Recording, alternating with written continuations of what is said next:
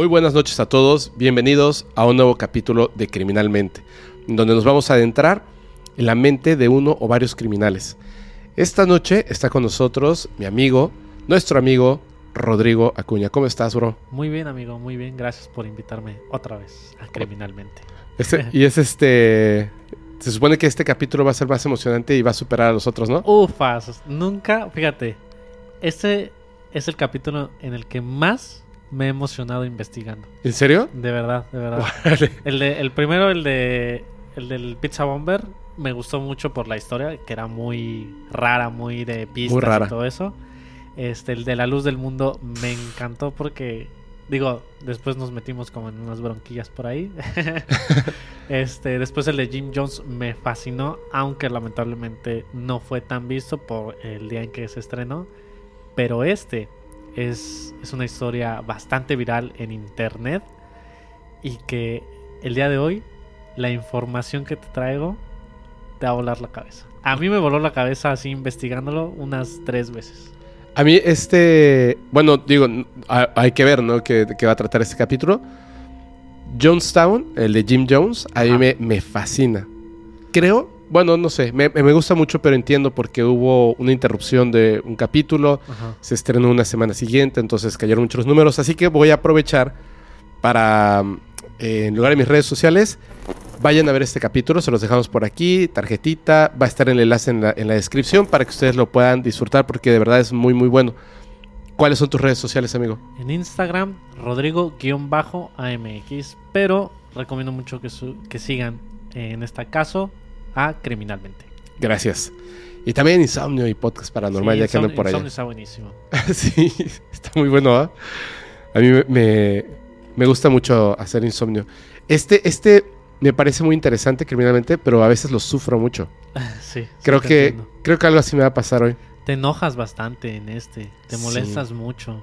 Sí. Pero también me gusta mucho Insomnio porque luego hay historias que nos envía la gente. ¡Hala! Muy buenas. Es donde mi parte escéptica dice, híjole, ¿Qué será, no? ¿qué será? ¿Qué será esto? Y está muy bueno. La verdad me gusta mucho Insomnio.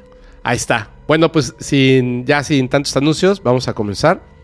Tú tienes el tema más, Más extenso. extenso. Sí. ¿Te parece si eh, comienzo yo esta, en esta ocasión? Adelante, dale. Va.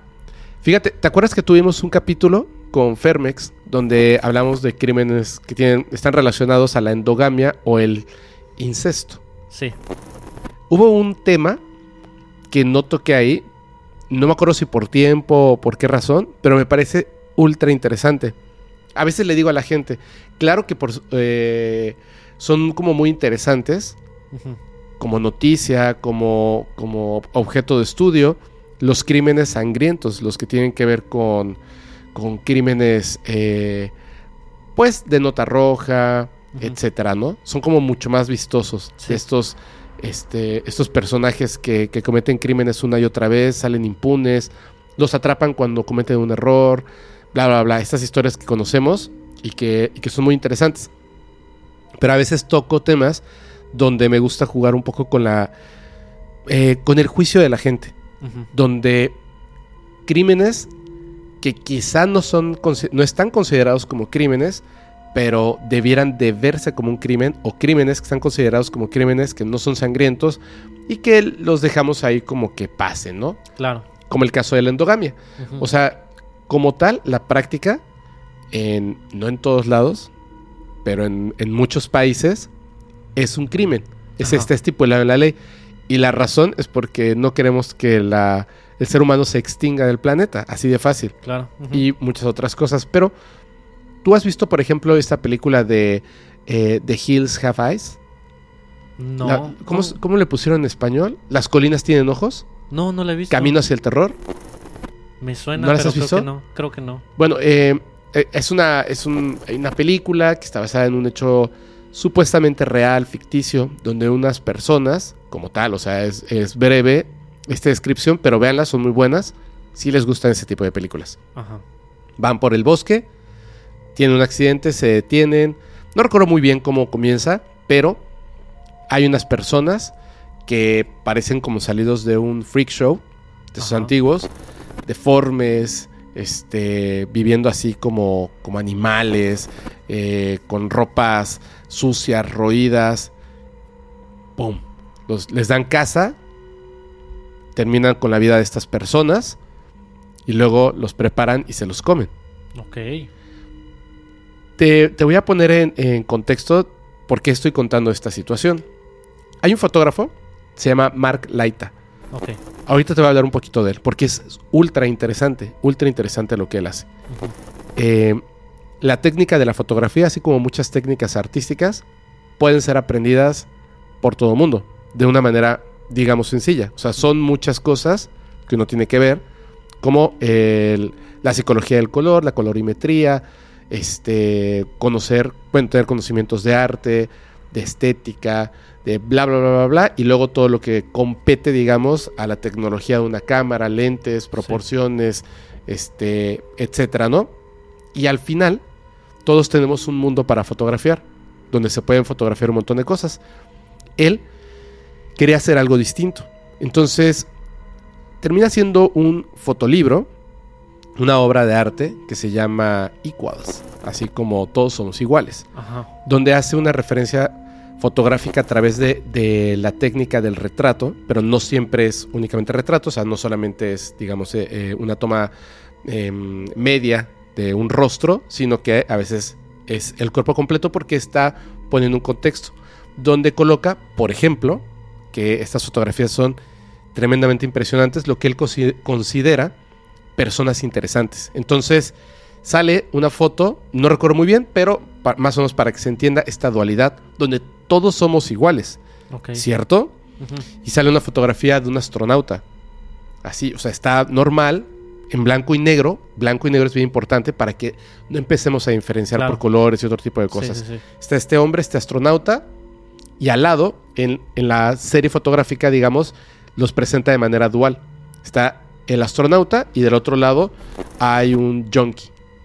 Una persona que, que, bueno, su vida ha sido ya totalmente consumir estas sustancias hasta perder el control. Ya está, pues, un poco destruido, ¿no? Al final de cuentas es, es una dualidad interesante porque los dos viajan más allá de, de las fronteras eh, que cualquier otro ser humano coloca una bailarina de ballet y al lado una bailarina de un centro nocturno para caballeros. Ok. Ese tipo de cosas, pero al final dice todos somos iguales. Y obviamente esto incomoda a muchas personas en Estados Unidos Ajá.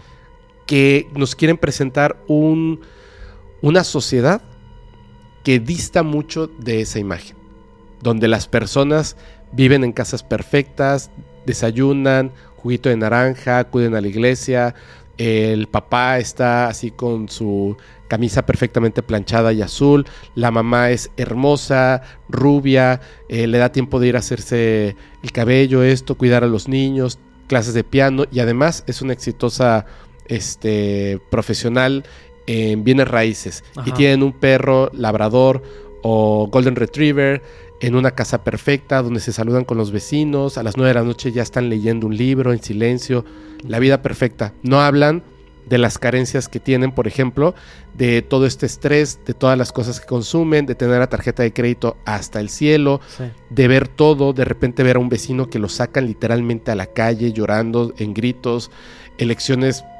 corrupción número uno, Sí. cosas terribles, y tú das la vuelta en esa cuadra y allá hay 100 vagabundos viviendo en la avenida, 100 Sí. vagabundos eh, defecando en las calles, literalmente. Sí, estaba muy feo. Entonces, pero Hollywood, las- el gobierno, etcétera, se han encargado de que solamente conozcas lo bonito. Para el resto del mundo, nosotros llegamos primero a la luna. Eh, nosotros fuimos los primeros en la guerra espacial. Nosotros ganamos la guerra de Vietnam. Nosotros tenemos al mejor presidente de- del planeta. Que aunque le sea infiel a su esposa, su esposa lo perdona. Sí. Etcétera, etcétera, etcétera. Ajá. ¿No? Sí. y quieren dictaminar la manera correcta de vivir, mostrándonos el ejemplo del 2% de su población, Claro. olvidando al 98%, De, de- escondiendo. de ahí el famosísimo sueño americano. Exactamente. Exacto. Sí. Pero esto no es contra la sociedad, es contra sus gobernantes, que son los que han decidido este tipo de cosas y si eres distinto, te esconden. ¿Qué pasa cuando esa distinción comienza en un crimen debido a la ignorancia. Ok. Mark Leita comienza a hacer esta, este, este libro, Creados Iguales, así, em, donde pues tiene estas fotografías. Cuando está haciendo, está, digamos, en el desarrollo de este libro, llega en un momento con un, este, a un lugar que es el condado de Raleigh, en Virginia Occidental, porque el alguacil le había dicho, tú que estás buscando personas interesantes, ven, porque te voy a mostrar a las personas más interesantes que puedes ver. Ok. Tienes que traer tu cámara. Tienes que traer cámara de video. Así, vente bien preparado. Ok, él es fotógrafo.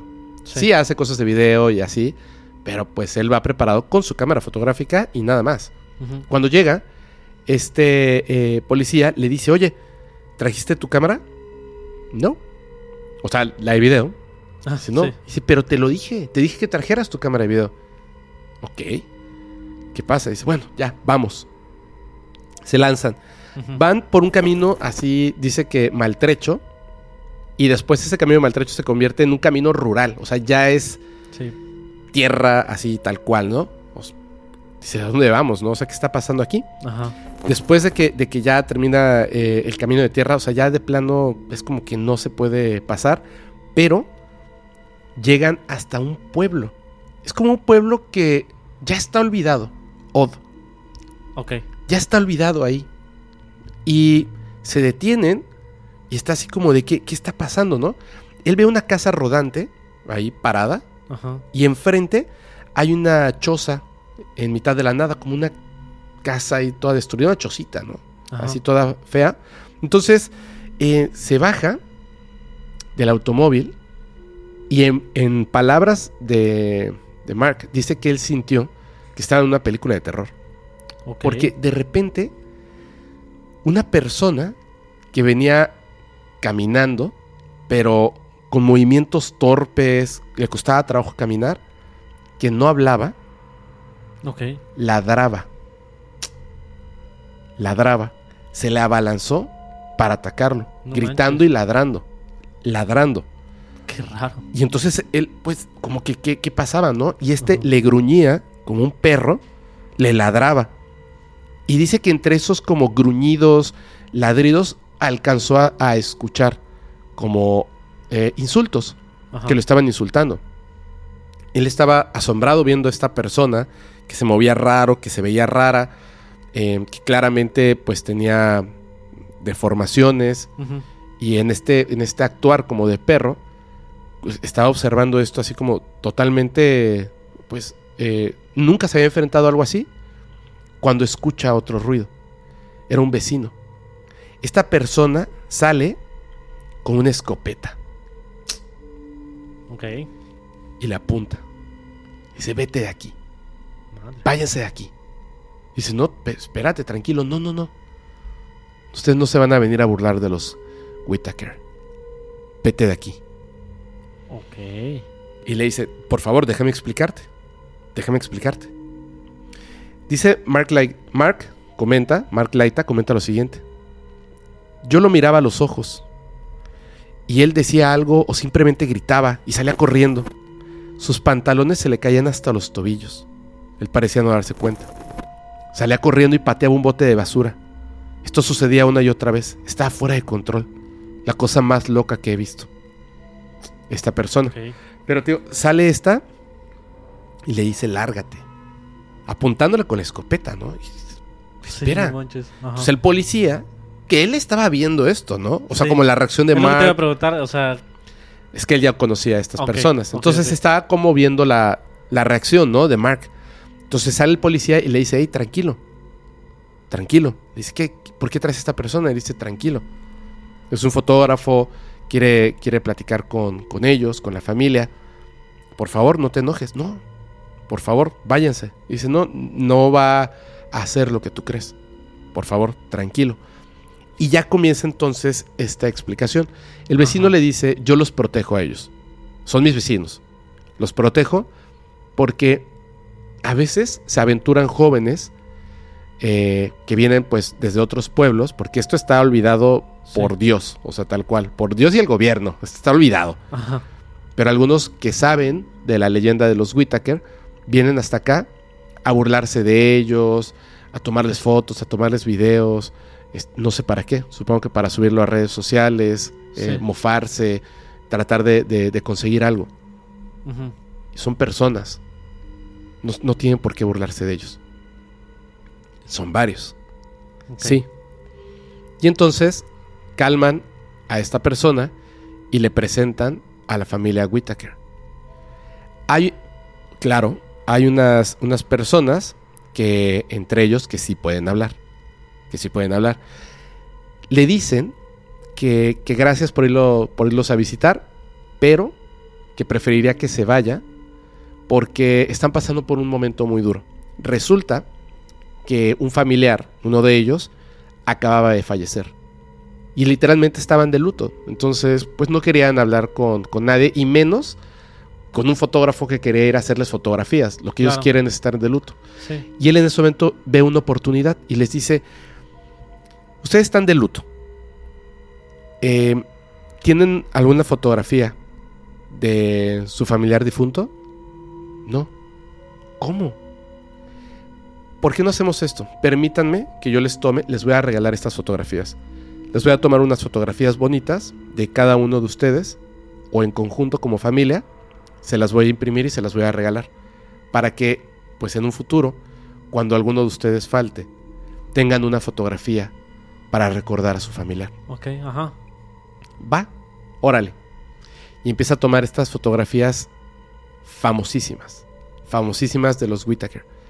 Él, em, pues se va ya con estas fotografías que incluye en su libro, eh, Creados Iguales, y entonces se hace el boom. Porque la gente de repente es así como de, ¿cómo? O sea, hay una familia viviendo de esta manera, ¿sí? Y empiezan a surgir un montón de, de- de ideas al respecto. Ajá. Claro, lo que es que es una familia pues normal, que tiene sus costumbres y que se quieren y que comen y que normal, Ajá. solamente que están enfermos por esta situación de endogamia. O sea, no son asesinos, no atrapan gente y se la comen. ¿No? Ay, no. Qué horror. Te lo juro. Sí, porque eh, Hollywood. Entonces, al verlos, de hecho yo te enseñé la foto y te dije Sí. qué piensas y, ah, caray, Sí. es el resultado de, de esta condición que tenemos de los medios. Entonces, eso pensaban. Luego, él dice, es que si vive en un estado de, híjole, de pobreza, pues muy fea, ¿no? ¿Sabe? La ropa, o sea, la manera que tienen de vivir y están ahí olvidados, o sea, no, no, no puede ser. Él lo que hace es que comienza a hacer una serie de documentales en un canal que tiene en YouTube y ahí empieza a subir, de hecho ustedes pueden entrar a verlos, eh, tiene millones y millones de reproducciones, empieza a mostrar el día a día de la familia, hay algunos miembros que él no ha visto y que además, dice Lorraine o Betty, eh, eh, ellas le dicen, estos familiares no se pueden mostrar. Nadie- no queremos que nadie los vea, porque están en condiciones terribles. Sí. ¿no? sí, y no sí. quieren que nadie los vea. Sabe que existen, los ha escuchado y están ahí, pero no permiten que los vean, que los fotografíen, nada. Están ahí. Bueno, él junta 50 mil dólares.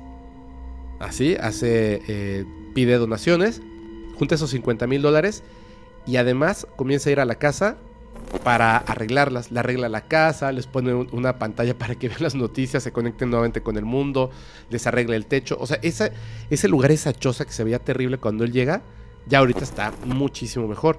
Y aparte al hacerlos visibles, él trata de hacerle entender a la gente, uno, o sea, que él no va a dedicar su vida a este a los Whittaker, porque tampoco quiere verse como que se está colgando. aprovechando cosas así. Exacto, pero que los demás no nos olvidemos que hay familias que viven en, en situaciones extremas que de hecho están cometiendo un crimen sin saber que están cometiendo un crimen y todos le estamos cometiendo un crimen contra ellos por simplemente olvidarlos y cuando están ahí no verlos como un freak show.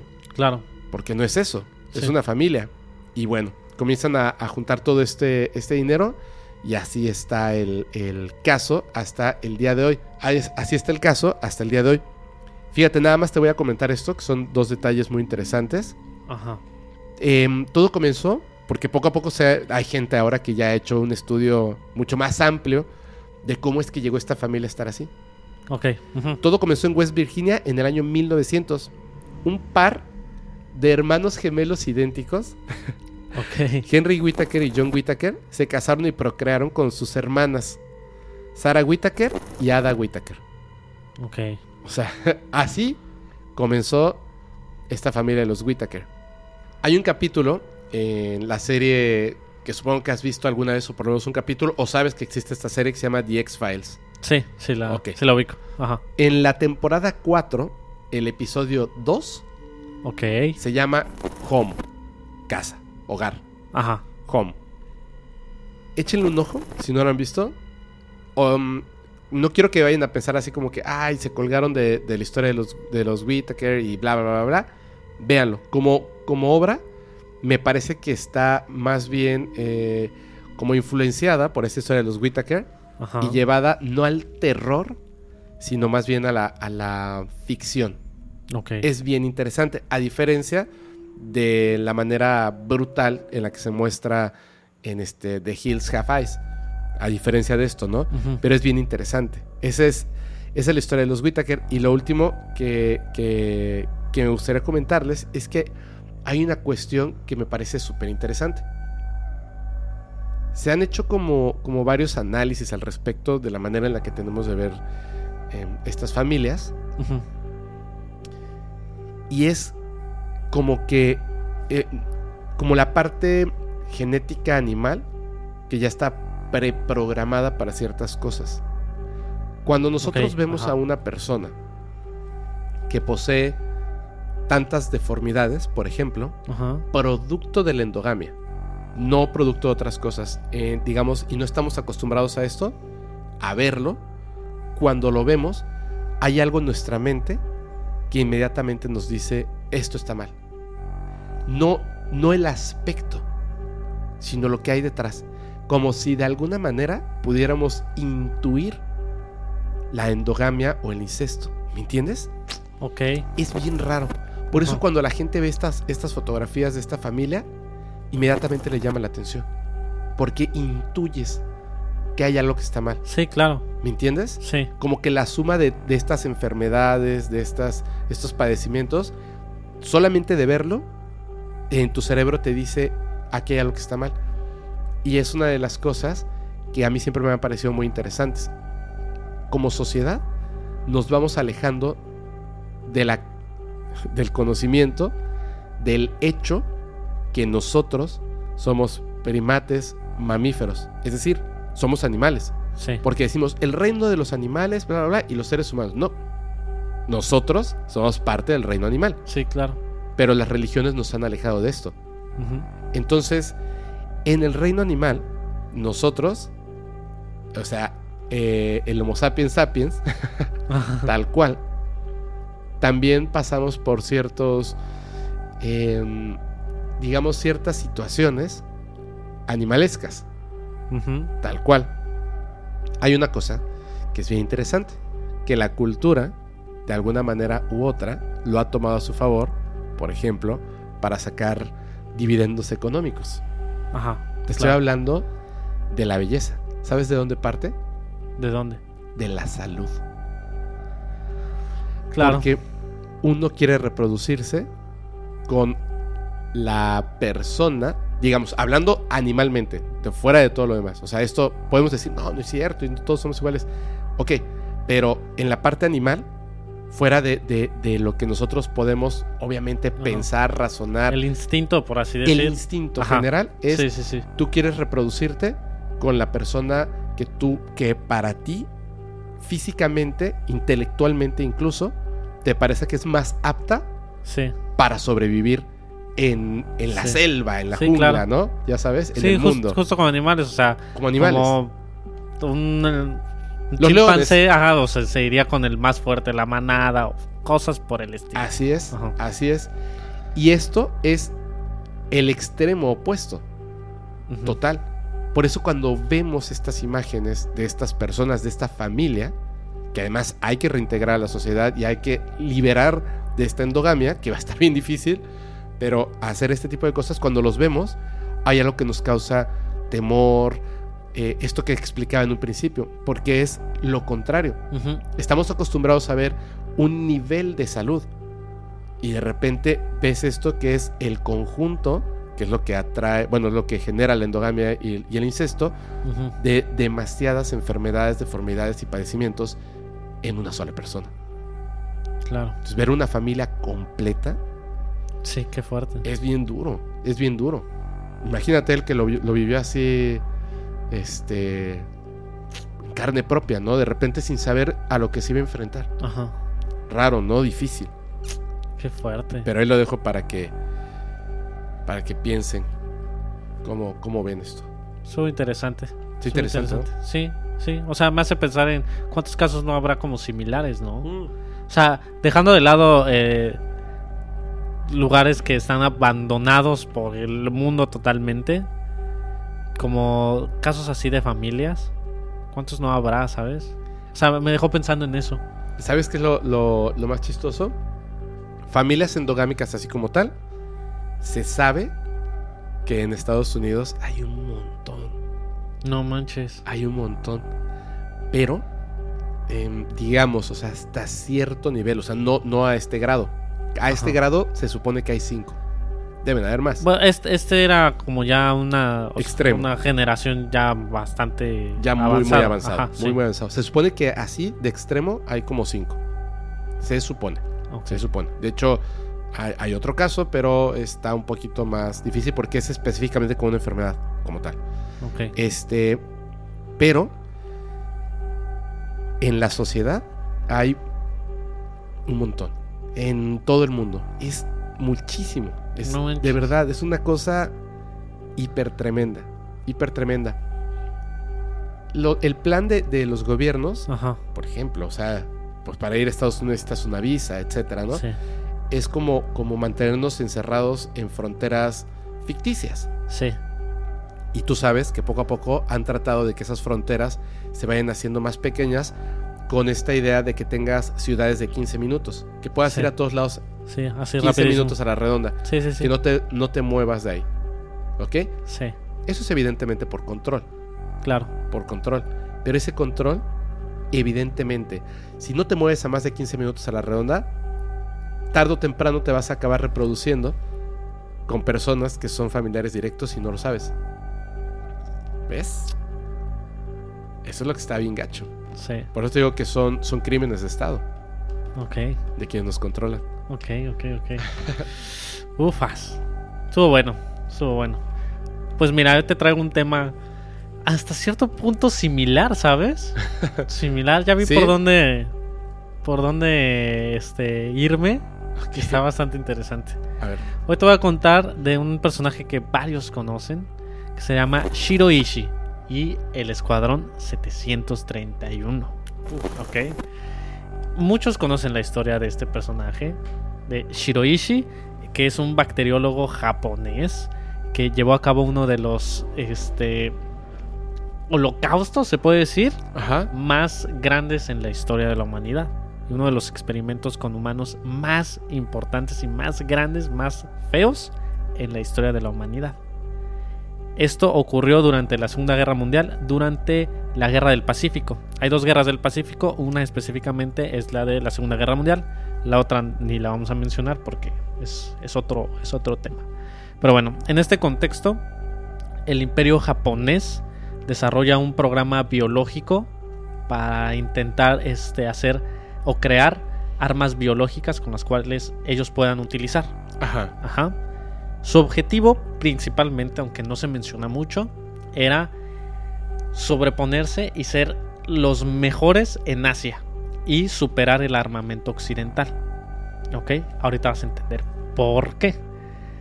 Pero estos experimentos se llevan a cabo con humanos. Ajá. Se dice, se dice que debido a los experimentos murieron hasta 12.000 personas. Pero el resultado de dichos experimentos y de todas estas armas biológicas que sí crearon, se murieron cerca de 580 mil personas. Pues, No, se les fue el número muy mal. Se dice. Ok. ¿Ok? Este, principalmente los afectados, los rehenes que estaban ahí, las personas con las que experimentaban, eran personas este, chinas. ¿Ok? También vas a entender un poquito de por qué eso. Pero bueno, todo mundo sabe qué pasó. Incluso hay una película que se llama este, Los hombres detrás del sol, me parece que se llama, Ujú. en 1988, donde hay va- varias, varias cosas que se muestran en la película que así como pasaron, o así como se ven en la película, así pasaron. Es esta película donde utilizaron cuerpos reales, cadáveres reales, ¿verdad? Sí, sí, sí, sí. Donde hay una escena muy popular que todo el mundo conoce, que es donde una chica mete como sus brazos a como a una tina, se congelan, lo saca y saca solamente como la, la piel o la carne del- del- de sus brazos y al final como que le pegan en el brazo y se cae su brazo así, se, se- se deshace. Esos brazos eran, eran reales, eran de personas ya muertas. Ok. Ok. Estuvo, estuvo fuerte, pero eso sí pasó y ahorita te voy a contar. Yo no, yo no había visto eso, ¿eh? Ahorita te voy a contar más o menos específicamente ese experimento. ah, ok. ¿Ok? Ok. Ok. Todo, muchos saben esa historia. Ajá. Ya te veo sufriendo, ¿eh? muchos saben qué pasó y cómo pasó. Sí sé que pasaron cosas horribles. Horribles, de verdad, horribles. O sea, sé así, horribles, punto. Así, ya no, no tengo más información porque Sí. no he querido tener más información. O sea, No, sí, sí. más o O menos. sea, está súper fuerte. Está súper fuerte lo que hicieron. Pero te voy a decir algo, algo más impresionante que lo que pasó. A ver. Spoiler así mínimo que si buscan el caso se van a dar cuenta que ninguna de las personas que cometió estos crímenes fue juzgada. No les pasó absolutamente nada. Nada. Al contrario, muchos se hicieron gobernadores, llegaron a direcciones de hospitales, se hicieron super licenciados, doctorados en no sé qué. O sea, tuvieron carreras impresionantes después de estos experimentos. Y te voy a contar cómo Estados Unidos está metido en esto. Ay, qué raro. De verdad, yo no sabía que Estados Unidos tenía mucho que ver con esto. Y cuando lo leí me quedé así de... Me hicieron clic muchísimas cosas. Pero bueno. Entonces, muchos saben qué pasó, muchos saben cómo pasó. Y hoy te voy a decir por qué pasó. Ok. Primero que nada, vamos a analizar el contexto histórico en el por qué este, eh, Japón llegó a hacer este experimento biológico, este grupo. Ujú. Necesitamos irnos muy atrás en la historia de Japón, pero muy, muy atrás. Ok. ¿A te gustan los samuráis? Te fuiste muy atrás. Sí. A ver. Todo esto comienza en el año 1600. Verde. ¿Ok? Japón estaba terminando una serie de conflictos muy fuertes internos, una guerra civil, una serie de, digamos ahí, disputas entre clanes de samuráis. Y uno de ellos era muy importante, el clan Tokugawa. ¿Ok? Este clan este, peleó muchísimos años. Est- estos conflictos en Japón duraron como 130 años más o menos. Y el clan Tokugawa fue el que ganó, resultó vencedor. Entonces el emperador los nombra shogun. Específicamente al líder Tokugawa lo nombra shogun. Que shogun significa eh, como es el gobernador o el presidente, por así decirlo. Ok. Sería como el presidente de Japón. ¿Por qué? Porque el emperador era más como un. visto como un ser, este. digamos como de. cultural nada más. Ajá. Él no tenía como decisiones políticas ni nada de eso. Ok. Que él nada más. era como. Ah, pues es. es como nuestro emperador. Y se acabó. Pero el que tomaba las decisiones. En ese entonces lo nombran el, el.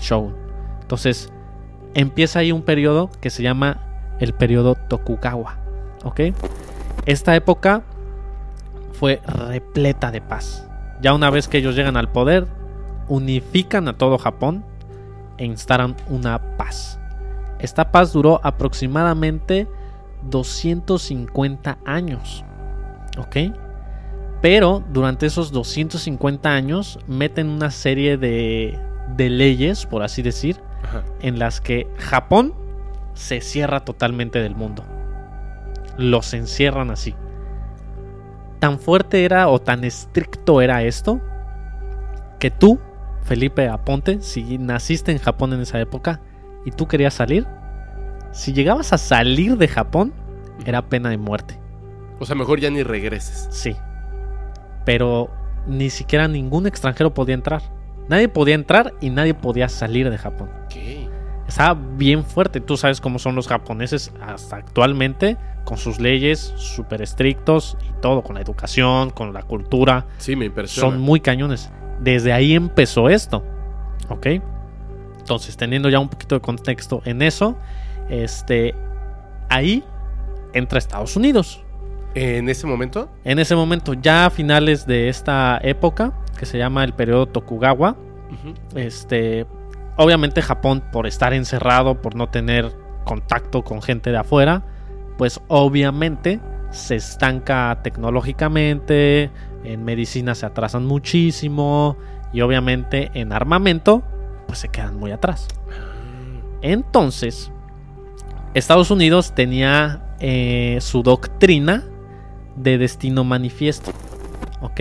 Ok. El destino manifiesto era una creencia y un concepto político que ellos se inventaron, en donde Estados Unidos este, pues, busca expandir su territorio.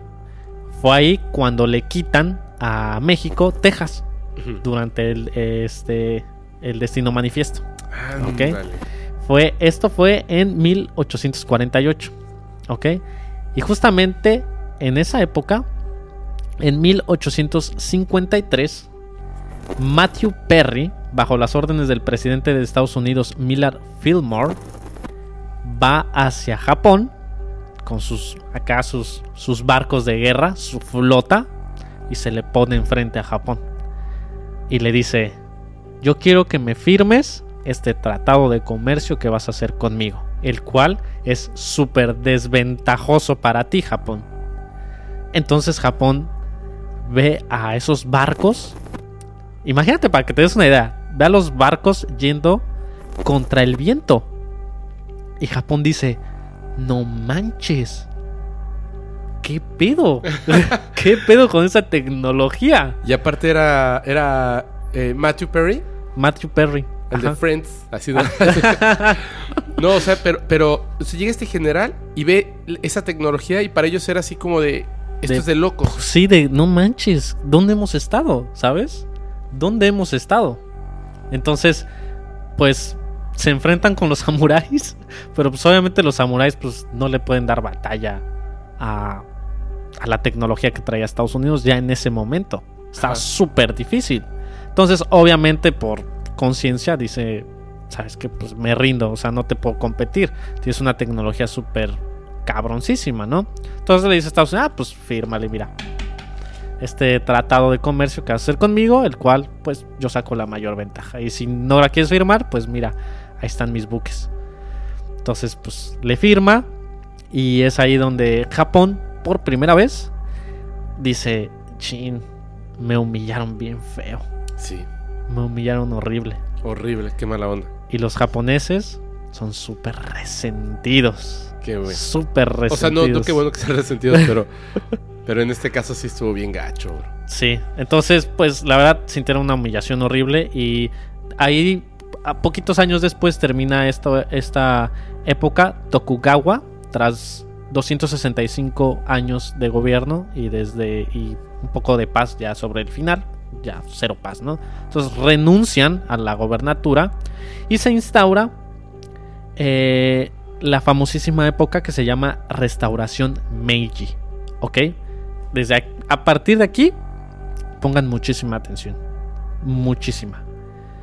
Ok, la restauración Meiji es un proceso de modernización en Japón en donde dicen, ¿sabes qué? Estuvimos encerrados muchísimo tiempo, no tenemos tecnología, no tenemos nada, es hora de ponernos las pilas porque queremos ser los mejores y tenemos que ser los mejores. Tanto en Asia, y, ten- y tenemos que demostrarle al mundo que somos los mejores en todo. ¿Ok? Y se pone cañón, cañón. Esto empieza en 1868 y se supone que acaba en 1912. Ajá. Pero toda esa doctrina que traían de Japón tiene que ser mejor, Japón tiene que ser mejor, duró muchos años más y que incluso yo creo hasta el día de hoy. Por Hasta supuesto. El día de hoy. Por supuesto. ¿Ok? Entonces, pues la, la principal doctrina era fortalecer la posición de Japón en el mundo. Que sean bien vistos. ¿Ok? Entonces, durante esta época se dio la primera guerra sino-japonesa. Que fue Sino-japonés. sino-japonesa. Sino-japonesa. Ok, ¿Ok? Que fue en 1894 y solamente duró un año. ok. ¿ok? Este fue un conflicto militar entre Japón y China en las costas de Corea. Las costas de Corea eran muy importantes tanto para China como para Japón económicamente. Entonces dijeron como que no, yo la quiero, no, yo la quiero, no. Y se pelearon ahí. Al final Japón gana, pero eh, el mundo dice como que no manches, te pasaste de lanza Japón, este, mejor retírate de ahí y te damos una indemnización este, económica. Dicen, bueno, pues va. Así Japón así súper feliz de que, ah, por fin Ganamos. estoy demostrando que ya estoy fuerte, ¿no? Y así fue. Pero, ¿por qué mencioné esa- ese pequeño conflicto que tuvieron? Porque a partir de ahí, China y Japón empiezan sus conflictos súper fuertes porque los dos son muy similares. Son súper resentidos, súper resentidos. Solo que China es enorme Ajá, y Japón es chiquititito. exacto. Pero son una, una tenacidad. Y una- aparte comparten ciertas cosas culturales, o sea, uno se robó cosas de uno, el otro de otro, Sí. muchas cosas así. Unos tienen el kung fu y el otro es el karate. Y como son las dos potencias eh, más grandes de Asia, pues China quiere ser el mejor de Asia y Japón quiere ser el mejor de Asia. Y el Entonces- pobre Tíbet, bye. Cierto. Por Taiwán. Taiwán. Entonces están ahí como en una guerra de no, yo soy el mejor, yo soy el mejor, yo soy el mejor. Y a partir de ahí, de ese conflicto, empiezan los, las, las tensiones, perdón, las tensiones entre Japón y China muy fuertes. ¿Ok? Entonces nos vamos a... Mira qué rápido voy. Está bien. Nos vamos, Estamos súper interesantes. nos vamos a un conflicto clave, clave entre China y Japón, que es la Segunda Guerra Sino-Japonesa. ¿Ok? Ok. Esto ocurre en 1937. Aquí, como le encanta siempre a Estados Unidos, que no sabemos por qué lo hace, se mete, de la nada se mete a las guerras. Y fue aquí donde se metió por primera vez a un conflicto entre China y Japón. Porque el, el vencedor se lleva todo. Exacto. Entonces, en ese momento, Estados Unidos y China eh, eran aliados. Y Japón empieza a atacar a China. Empieza la invasión de Manchuria. Bien importante, apréndanse ese nombre. La invasión de Manchuria. ¿Ok? Esto ocurre en 1931. ¿Ok? Y se desencadena la Segunda Guerra Sino-Japonesa hasta 1937. Pero todo, todo empieza con esta guerra, con este conflicto, la invasión de invasión. Manchuria. Ajá. Entonces, digamos que Japón tenía varias vías de ferrocarril que pasaban por unas partes de Manchuria que pertenece a China. Y había va- varios conflictos en el mundo, no sé qué. Y dice, eh, dice Japón, híjole, como que me hace falta meterme a la guerra, ¿no? Estados Unidos. No, Japón. Japón. y es- estas, estas vías este, ferroviarias pertenecían a Japón, pasaban por China, ¿no? Entonces montan un, un, este, un accidente, por así decir, y le echan la culpa a China en sus vías. Hay un ataque a, a las vías ferroviarias, explotan y Japón dice, ey, ey, ey, ey, China, ¿por qué atacas mis vías? No, no, no, a ver, deja, pongo control. ¡Pum! Se instalan ahí. Ajá. Como... Como muchos conflictos. Sí. Como muchos conflictos suele pasar. Suele pasar eso. Es muy común en las guerras. Muy común. Entonces, este. Como Japón acusa a China. Y China dice. Puta, yo no sé qué pasó. pues ante el mundo dicen, ¿qué pasó? Pues fue un accidente, ¿no? Entonces, como Japón se instala ahí, dice, yo voy a poner orden aquí, no se preocupen. Esto es, esto es, yo lo voy a controlar un rato esto, en lo que se calman las cosas, ¿no? Ajá. ¿Ok? Entonces, como era un accidente, entre comillas, para el mundo, eh, los rehenes que tomara Japón, pues no tenía que responder por ellos, ¿sabes? O sea, era como que, ok, pues toma rehenes si quieres, haz tu investigación, todo eso, nada más no les hagas nada. Japón dice, no, no te preocupes, nada más voy a poner orden aquí. Entonces, eh, este acto lleva a una serie de conflictos así como pequeños, pero muy importantes entre China y Japón, que estaban pique Sí, y e- pique. era como un golpe, y pique, un golpe, sí. un golpe. Estaban pique y pique, ¿no? Y se suelta la guerra sino-japonesa, que empieza en 1937. Y aquí es donde me voy a meter a un tema un poquito afuera, porque era, es, es muy importante mencionar esto. En esta guerra se da algo que se llama la masacre de Nankín.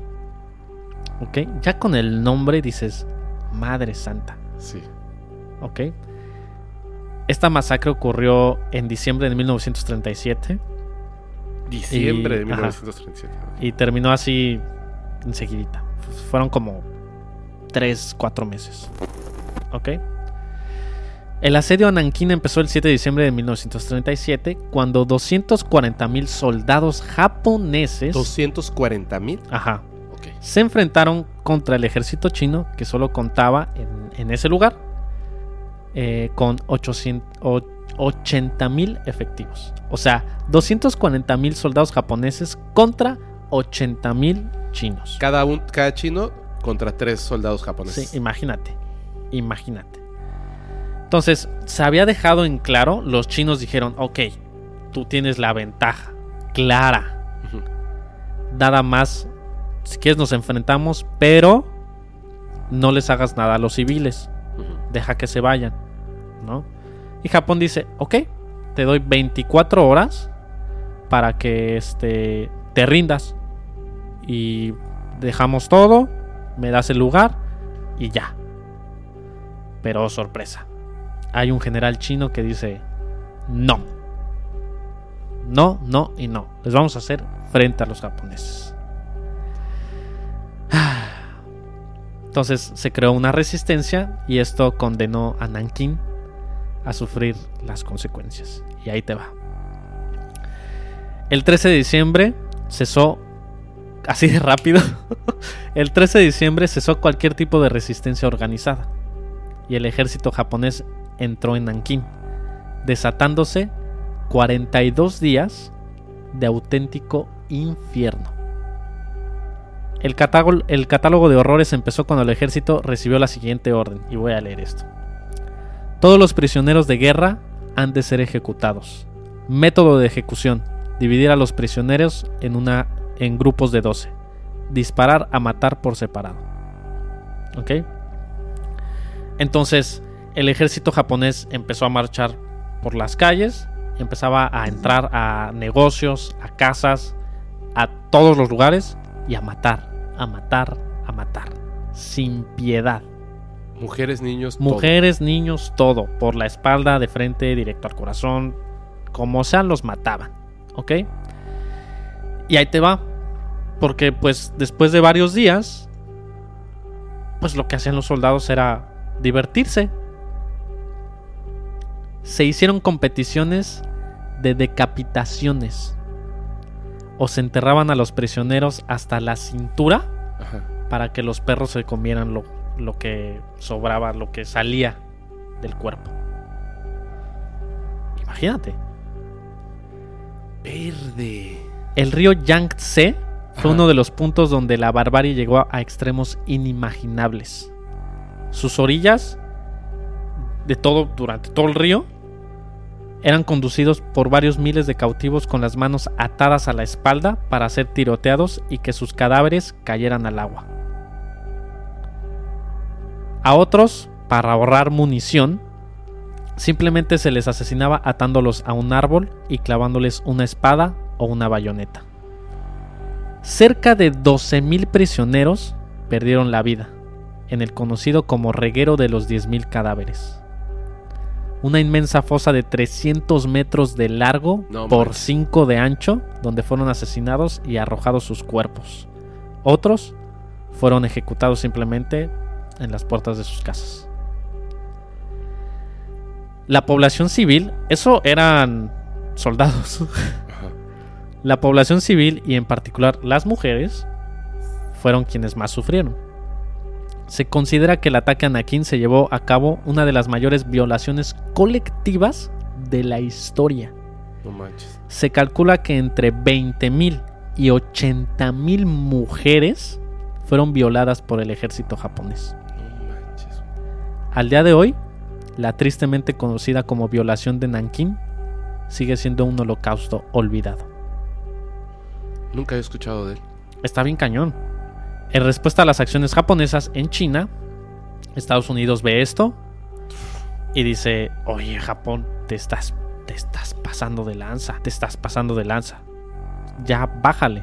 Entonces hace lo que hasta el día de hoy sigue haciendo Japón, digo, este, Estados Unidos, perdón, que es meter este golpes económicos, este embargos, etc, etc, etc, así como te estoy, Sacar el, ma- el te mayor estoy provecho, castigando por hacer esto. ¿no? Ante el mundo te castigo, pero yo gano económicamente. Sí, esto para que disuadir un poquito las agresiones que estaba haciendo Japón en contra de, de, de China, que sí se estaba pasando de lanza, ¿no? No, se super pasó. Entonces, como respuesta a esto, Japón ataca Pearl Harbor. ¿Ok? El ataque de Pearl Harbor, pues obviamente ahí marcó un inicio, un antes y un después para Japón. Que dijo, chin, ya te metiste con Estados Unidos, ahora sí, pues, pues ahora sí te va a ir mal, ¿no? Ok. Hasta ahí el contexto histórico. ¿Ok? Voy a leerte un poquito de lo que es de lo que son las guerras biológicas. ¿Tú conoces las guerras biológicas? Como, como, eh, o sea, lo que significa sí, pero nada más. Pues, o sea, básicamente las, las guerras biológicas son la liberación intencionada de patógenos este, hacia los, los seres vivos. O Sí, sea, hacia la población. enfermedades, este, cadáveres de animales para que se esparza una enfermedad, cosas así. Eso es básicamente. La intención es matar o incapacitar a los individuos o hacer, de, o hacer que una zona eh, de importancia táctica esté como que esté desprotegida, así como que te aviento esto y hace que esto está débil, ¿sabes? que se han hecho muchas pruebas de Estados Unidos en África. Muchísimas, muchísimas. Y bueno, aquí comienza nuestra historia. Shiroishi y el programa biológico del Imperio de Japón. Ok. Shiroishi nace el 25 de julio de 1892, justo en la restauración de Meiji. Ok. Procede de una familia súper rica y súper acomodada. La más acomodada de su pueblito donde vivía. La más acomodada. Y le interesó muchísimo este, la medicina. Er- e- Era muy inteligente. Pero así como era inteligente, era, era muy mamón. Muy egocéntrico. Muy de. "Ah, yo soy el, el- el chingón aquí. ¿Sabes? Era, era muy bueno, era muy inteligente. Entonces, este. Durante su servicio militar, se da cuenta que tiene una pasión increíble por la medicina. Le apasiona muy cañón. De manera que en 1916 es admitido en la Universidad Im- Imperial de Kioto, La universidad más importante de Japón. Cañoncísima esa universidad. Y esa universidad se, se especializaba en el departamento de, de medicina y en el campo de la bacteriología. ¿Ok? Y ahí se mete este, este, este personaje. Se graduó en 1920 y se enlista en el ejército, en donde decide meterse a la parte médica del ejército. Entonces su carrera empieza a despegar porque él se sabe ganar muy bien a las personas y a, las, a los de altos rangos. Ajá. Entonces los de altos rangos dicen, ah, tú eres muy bueno, tú me apoyas, tú le sabes, te voy a recomendar con quien tú quieras. Con quien tú quieras. O sea, híjole, o sea, subió muy rápido esta, esta, esta persona. Era muy bueno. Entonces, llega un punto donde el poder, lo, la verdad, lo empieza como a corromper. Ajá. Quiere más, quiere más, y quiere más, y quiere más, y quiere más, y quiere ser el mejor, y todo esto, ¿no? Entonces, regresa a la Universidad de Kioto y hace su doctorado. Y recibe su título en 1927. Durante esta época, el, el- el mayor responsable de la universidad lo admira muchísimo. Y este personaje se casa con su hija. El. O sea, e- este. Este. eh, ¿Cómo se llama? Shiroishi. Shiroishi se casa con el hijo de. Con la hija. Con la hija, perdón. Ajá. Del este. Del rector, digamos. Sí, del, del más importante de la Ah, universidad. ok, ok, Ajá. ok. O sea, y de ahí dicen, no hombre, tú eres el mejor de los mejores. Sí. Y él, Pues, y él ¿quieres obviamente... otra hija? Toma, ¿no? Así. Sí, eh, obviamente él ya sabía para dónde iba todo esto, ¿no? Entonces, él... Aquí todo iba bien con él. Pero de repente ve algo que le interesa mucho. Y es que descubre un artículo que es, y a lo mejor tú lo conoces, el Protocolo de Ginebra de 1925. Sí. El protocolo de, Ginebra prohíbe el empleo en la guerra de gases asfixiantes, tóxicos o similares y de medios bacteriológicos, habitualmente conocidos como, eh, bueno, este es el protocolo de 1925, pero lo prohíbe como uso bélico, Ajá. pero si lo puedes investigar, si lo puedes poseer, todo eso. Como la... ¿Cómo decirlo? Como las bombas nucleares, o sea, está prohibido usarlas, Detonarlas, a detonarlas, pero tú puedes tener cierto, cierta cantidad. Así es. En ese caso, ¿no? Cierta Así es. cantidad. Acá el, el protocolo de Ginebra prohibía usarlas en bélico, Ajá. pero no te prohibía hacerlas. Claro. Tú podías tener las que tú quisieras. Encontró el, el hueco legal. Eh, uno de los huecos. Uno. Ajá. Uno de los huecos, porque ahorita vas a decir, no. ahorita vas a decir, ¿cómo se les pudo ir eso, sabes? Ahí te va. Entonces ahí comienza su locura por la guerra biológica. Ishii pensó que el uso de las armas biológicas o bacteriológicas, eh, si bien fueron prohibidas, ¿por qué crees que era? Por su eficacia. Entonces dice, "Hmm, si fueron prohibidas entonces eran muy buenas. ¿Y si hacemos nosotros? ¿Qué pasaría si nosotros hacemos? Le daría muchísimo poder a Japón. Ajá.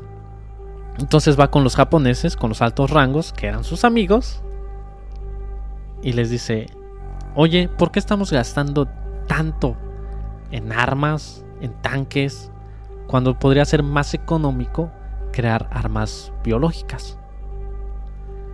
Y estos dicen, suena interesante tu idea. A ver, ármate un plan. ¿Ah? Ok. Entonces, en 1928, él hace un viaje que dura dos años a diferentes partes del mundo, incluido Estados Unidos. El objetivo ahí era ver cómo los demás países, qué tan avanzados estaban en las armas biológicas. Ese era su objetivo. Cuando regresa después de dos años, se encuentra con un panorama de Japón un poquito distinto. En donde eran ultranacionalistas y querían el expansionismo a más no poder. Ok. Y esto para él era lo mejor, que le convenía. Y dijo, vámonos, ¿eh? Entonces, Shiroishi decide transmitirle a sus altos rangos que las armas biológicas son una maravilla. Son una maravilla, Es el futuro increíble, sí. de la guerra. Son el futuro. O sea, incluso les dice esto, y cito, ¿por qué no reclutar al enemigo silencioso como el aliado silencioso? El aliado silencioso son estas armas biológicas. Ajá. Dice, afirmaba que, la- que era una oportunidad única para Japón de demostrar que podía ser súper fuerte en donde ellos quisieran con estas armas biológicas. Entonces, aquí se da cuenta de algo muy importante en el protocolo de Ginebra. Porque el protocolo de Ginebra, o sea, obviamente, pues todos le decían como, ok, sí, las hacemos, pero pues no las podemos soltar por el protocolo de Ginebra. Sí. Y les dice, "Mm, mm, mm, no, sí podemos usarlas. Porque el protocolo de Ginebra se lo prohíbe a Occidente, No manches, güey. no a Asia. Nosotros sí podemos usarlas. Entonces ahí es cuando le dicen, vas. Toma. Hazlo. todo lo que necesites, vas. Entonces, le dice, eh, el imperio de Japón le dice, órale, empieza a desarrollar tus armas biológicas. Esto ocurre en 1932. Pero Shiroishi ya empezaba como a experimentar con, con humanos. ¿Ah, ¿Sabes? sí? Él, él ya lo estaba haciendo. Él regresa a, a Japón. Este, ya, ya vio todo, todo este- hizo todo este viaje alrededor del mundo para ver cómo estaban los demás países en cuanto a las armas biológicas. Ajá. Ajá. Pero él ya comenzaba a experimentar un poquito con seres humanos en contra de su voluntad de varias personas. Esto en su laboratorio de Tokio en 1930 Ok. tomaba sangre de más de los pacientes. Ajá. A él le interesaba muchísimo indagar en la resistencia del cuerpo humano. En a ver cuánta sangre te puedo sacar y cómo reacciona tu cuerpo humano. Y yo con esta sangre pues puedo hacer como experimentos, ¿no? O sea, le- si alguien tenía 4 litros, le sacaba 3 litros o un poco más. Ajá, ya ves que cuando te sacan sangre hasta como que de repente te mareas. Sí, sí, sí. te Y o sea, mareas. imagínate cuando te sacan un poquito de más, como que él quería ver, a ver cómo reacciona el, el- el cuerpo humano, ¿no? Ajá. Si te saca un poco más. Empezaba a hacer ese tipo de experimentos en secreto. Nadie sabía de esto. ¿Ok? Entonces, ya, pasa. Este, regresa de su viaje. Le dice al imperio japonés como que, ¿sabes qué? Esta es nuestra oportunidad para hacer las armas biológicas.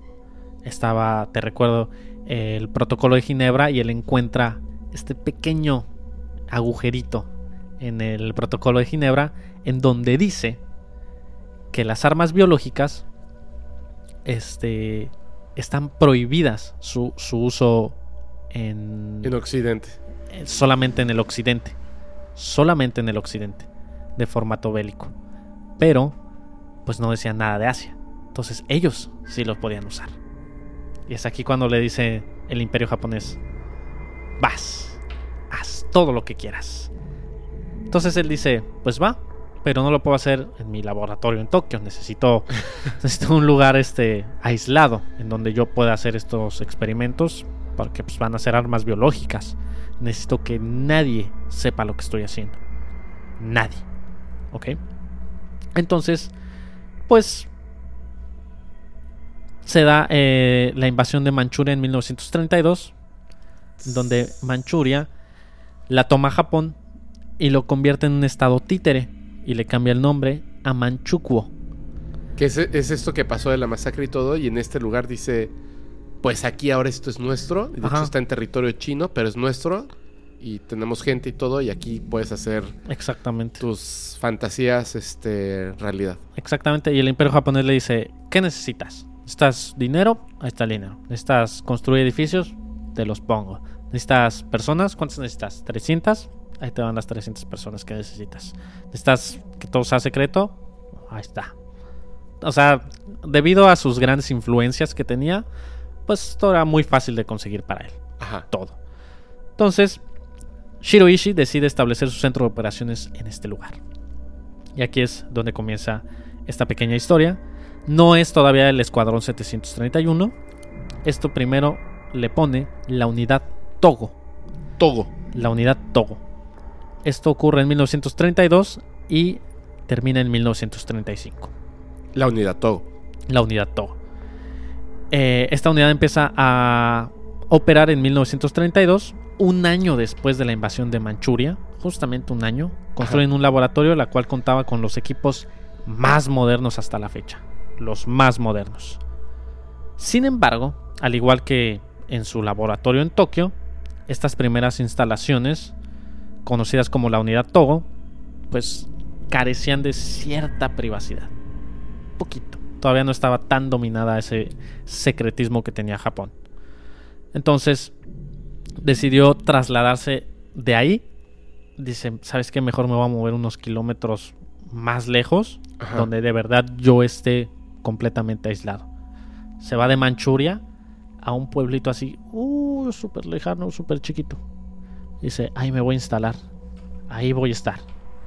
Dice, le va, no hay problema. Entonces le dan un área de 500 metros cuadrados. Y se declara zona militar restringida. Nadie puede pasar. Nadie. La- la- esta construcción fue realizada incluso por los habitantes chinos de la zona. Los obligan a trabajar para construir esta zona militar restringida. Que no está tan grande, 500 metros cuadrados. Mm, Era pequeña. Es pequeñito. Sí, todavía era pequeña, pero bueno, después vas a ver qué onda. La unidad Togo se completó rapidísimo. En menos de un año ya estaba todo. Y este se llevó a cabo de, eh, en completo secreto. Ni siquiera los trabajadores sabían qué es lo que estaban haciendo ahí. Era como que, pues nos mandaron a hacer esto. Ajá. Pues órale va, ¿no? Y ya, entonces, este...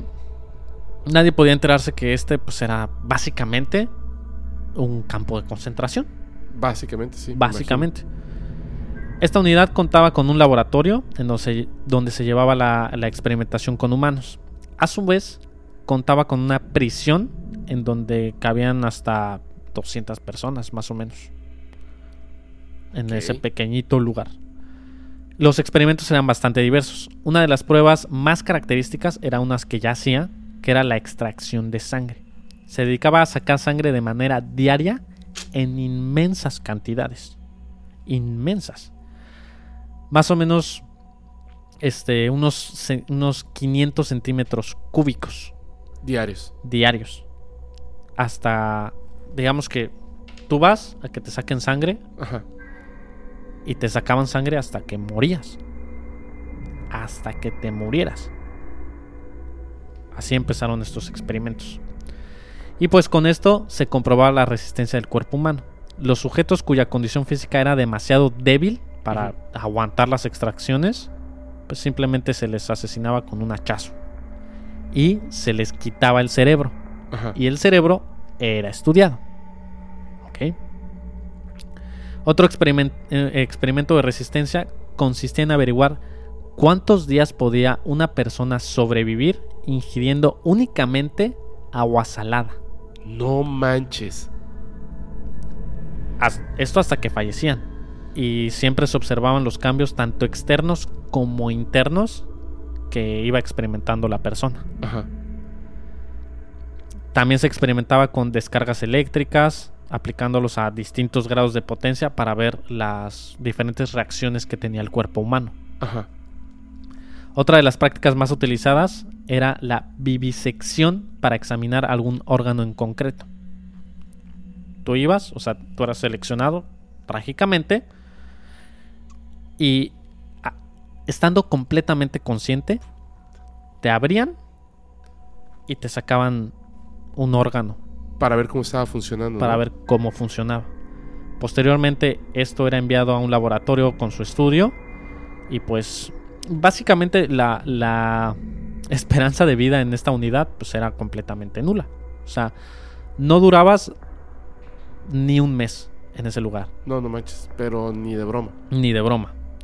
Y en 1935, O sea, perdóname. ajá, E- entiendo que te saquen la sangre y, y te, pues, te desvaneces y te mueres. ajá, Y luego te, te sacaban el cerebro para estudiarlo, ¿no? ajá. Este.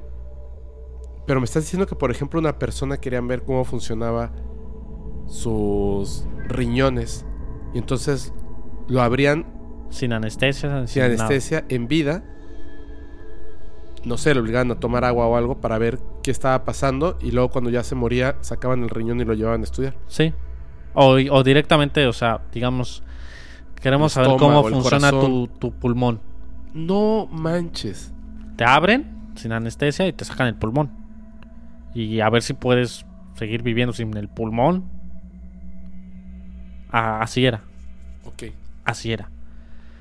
En 1935 se produce una fuga de 40 prisioneros. ¿Ok? Perpetrada por un hombre llamado Lee. Este prisionero hizo un plan para poder escapar, pues obviamente, de la muerte. Esperó la época en la que se celebraban los festivales de Beijinghe, los cuales los militares comían y se emborrachaban junto con los presos, hacían una fiesta. Y en un intercambio como de, ¿sabes qué? Ya aquí están mis platos, aquí están mi- mis cubiertos, todo lo que consumí. Pues obviamente los militares ya estaban medio ebrios y él aprovechó, le golpeó a un militar, se quedó las llaves, abrió su celda y le abrió a todos los que pudo. Y dijo, vámonos de aquí, vámonos de aquí. Llegaron a la barda, saltaron, pero sí los alcanzaron. Alcanzaron lamentablemente a Lee, pero se escaparon 40 prisioneros, los cuales se unieron a la resistencia. Y Shiroishi dijo, híjole, ya se me escaparon, vámonos de aquí. Vámonos de aquí. O sea, la gente no puede saber qué es lo que yo estaba haciendo aquí. Desmantelan el lugar, vámonos de aquí Y se van. y se van. Ante este suceso, Shiroishi supo que ya no podía seguir con la experimentación de humanos en ese lugar. Ajá. Ajá. Entonces era necesario pues un traslado a, a otro lugar para seguir sus experimentos. A un lugar más seguro. A un lugar un poquito más aislado y más seguro. Y aquí es donde comienza la unidad 731, que empieza en 1936 y acaba en 1945 con el final años. con el final de la Segunda Guerra Mundial. Ahí te va. Ahora sí. Si llegaron hasta aquí, prepárense, porque ahora sí está fuerte lo que se viene. Shiroishi le dice al Estado Mayor japonés, oye, ¿sabes qué? Necesito seguir con mis investigaciones, necesito seguir experimentando con los seres humanos para crear las armas biológicas que queremos para la guerra. Entonces, pues el Estado Mayor dice, pues, pues sí, ¿qué necesitas? Ah, pues necesito un nuevo lugar, necesito donde instalarme y pues necesito gente, pero ya no quiero cometer el mismo error que cometimos con la unidad Togo. Necesito hacerlo pues, mejor, más preparado, más eficiente.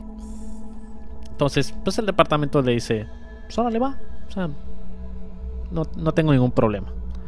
Entonces, el 1 de agosto de 1936 le dicen, ya está, ya está todo aprobado, tu solicitud, ya está. Entonces, Shiroishi y su equipo abandonan las instalaciones de la unidad Togo y se trasladan a un laboratorio localizado en la, en la ciudad de Harbin. Es donde ocurre nuestra historia. Todo ocurre en el mismo lugar que es este. O sea, pero, pero seguía siendo China. O Sí. sea, territorio de China. Todo, todo ocurrió en territorio de China. En este lugar que conquistaron y pusieron un estado ahí títere. Ajá. que nunca, nunca estuvo aprobado por nadie en el mundo, solamente por ellos. Y dijeron, pues, pues allá es tu, tu desmadre, o sea, Como cuando yo fundé este Fepoland. ándale, así. ¿Pero en dónde lo fundaste? No, es en ningún lado. ¿Qué hacías ahí? Ah. Voy a empezar a hacer unos experimentos. ¿No te interesa? Entonces, este, igual, este, los pobladores de, de ese lugar los toman de rehenes y les dicen, ¿saben qué? Vamos a construir un, un laboratorio súper chido, ¿no? Y le dicen, órale va. Entonces el ejército se encarga de supervisar estas construcciones y se apropian de un terreno de aproximadamente 600 hectáreas. ah, no, ya, ahora sí. Ahora sí va en serio. Sí, sí, sí. Ahora sí va en serio. Eh, localizado esto en el distrito de Pingfang Ok. a 24 kilómetros al sur de la ciudad de Harbin. Entonces, la llegada de los japoneses fue súper, súper, súper así de... Llego y ¿sabes qué? Todos los pobladores de aquí se me van. Se me van, se me van. No, que no. Te me vas o te mato. Entonces, pues la gente tenía que irse, pues quemaban las casas, todo. Limpiaron la zona y dijeron, ahora sí, aquí vamos a hacer nuestro, nuestro lugar. Qué locura, ¿eh? Y los que se quedaban, pues eran como que, ¿sabes qué? Pues, pues ponte a trabajar y empieza a construir. Entonces, este. La mayoría de los campesinos fue obligados por el ejército a trabajar en la construcción de la unidad 731. Todavía no se llamaba unidad 731, le habían puesto otro nombre. Entonces finaliza su construcción en 1939. Ujú. Y de esta forma se empieza a experimentar con humanos en otoño de ese mismo año. Se necesitaba crear una identidad falsa para, para esta unidad. Porque obviamente ponerle como experimentación en humanos, pues, en los documentos iba a estar como que, ufas, ¿qué hicieron, no? Entonces, le ponen Escuadrón de Prevención de Epidemias y Purificación de Agua del Ejército de Wantung. Así, con esa fachada. En 1941 se decidió que todas esas unidades de la red tenían que tener un código, un número, ¿ok? Un número secreto. Entonces, el código para las instalaciones de Pink Fang fue el 731. De ahí el nombre. De ahí el nombre, como la unidad 731. No fue la única unidad.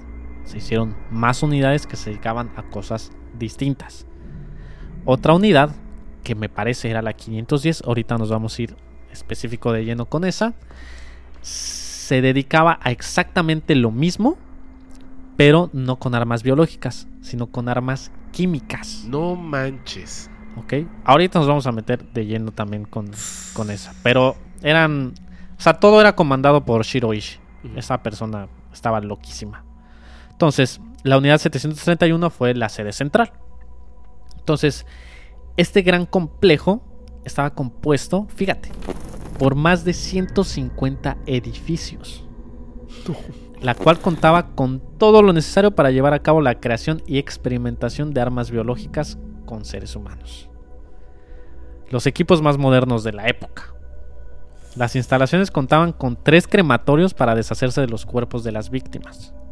Que realmente eran muy fácil porque como le sacaban los órganos a los seres vivos, a las personas, se incineraban rapidísimo. Entonces era muy fácil ocultar pruebas de todo. O sea, pero estaban creme, creme, creme personas. Todo. Ahorita te voy a decir cuánto fueron, más o menos. Disponían este, de escuelas para los hijos del, del personal civil, militar, un, un edificio administrativo, una biblioteca, este, actividades recreativas, piscina y hasta dos burdeles. No manches. Todo eso estaba. Incluso tenían este hasta fosas y todo el rollo. Estaba, estaba muy loco el lugar. Otra de las partes más importantes eran las prisiones. Se construyeron dos grandes edificios especialmente denominados como Edificio 7 y Edificio 8, los cuales se diferenciaban de los demás por su forma cuadrada. De hecho, hay unas fotos muy interesantes que fueron las únicas que se tomaron de formato aéreo, donde Ajá. se ve toda la construcción del lugar. Los dos edificios que ven de formato cuadrado, esas son las cárceles. O sea, tal cual, así como un cuadrado, un cubo. Así eran cuadraditos y era para arriba. Todo lo demás era como redondo y cosas así. ¿Sabes? Ahí este, cabían un máximo de 400 personas y se dividían por sexo. Los hombres adultos iban en el edificio 7 y las mujeres y los niños iban en el edificio 8. ¿Ok? Entonces, para evitar un incidente como el de la unidad Togo donde se fueron las personas, donde se hu- huyeron, pues tomaron varias medidas de seguridad. Entre ellas, pues nadie podía entrar. Este, incluso estaba prohibido que volaras encima de ese lugar con una amenaza de que si tú pasabas, te podían tirar tu avión y no había bronca. Así. Entonces, por eso hay muy poca información de o fotos de ese lugar.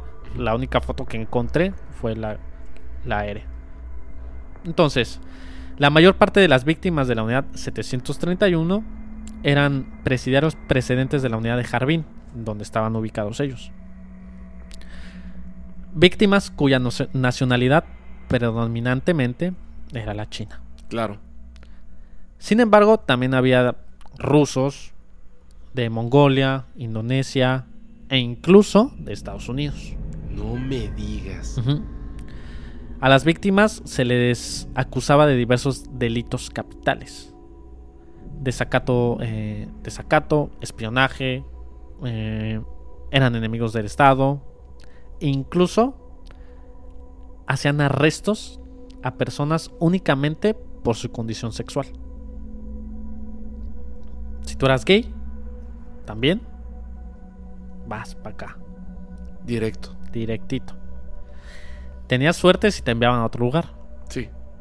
la verdad.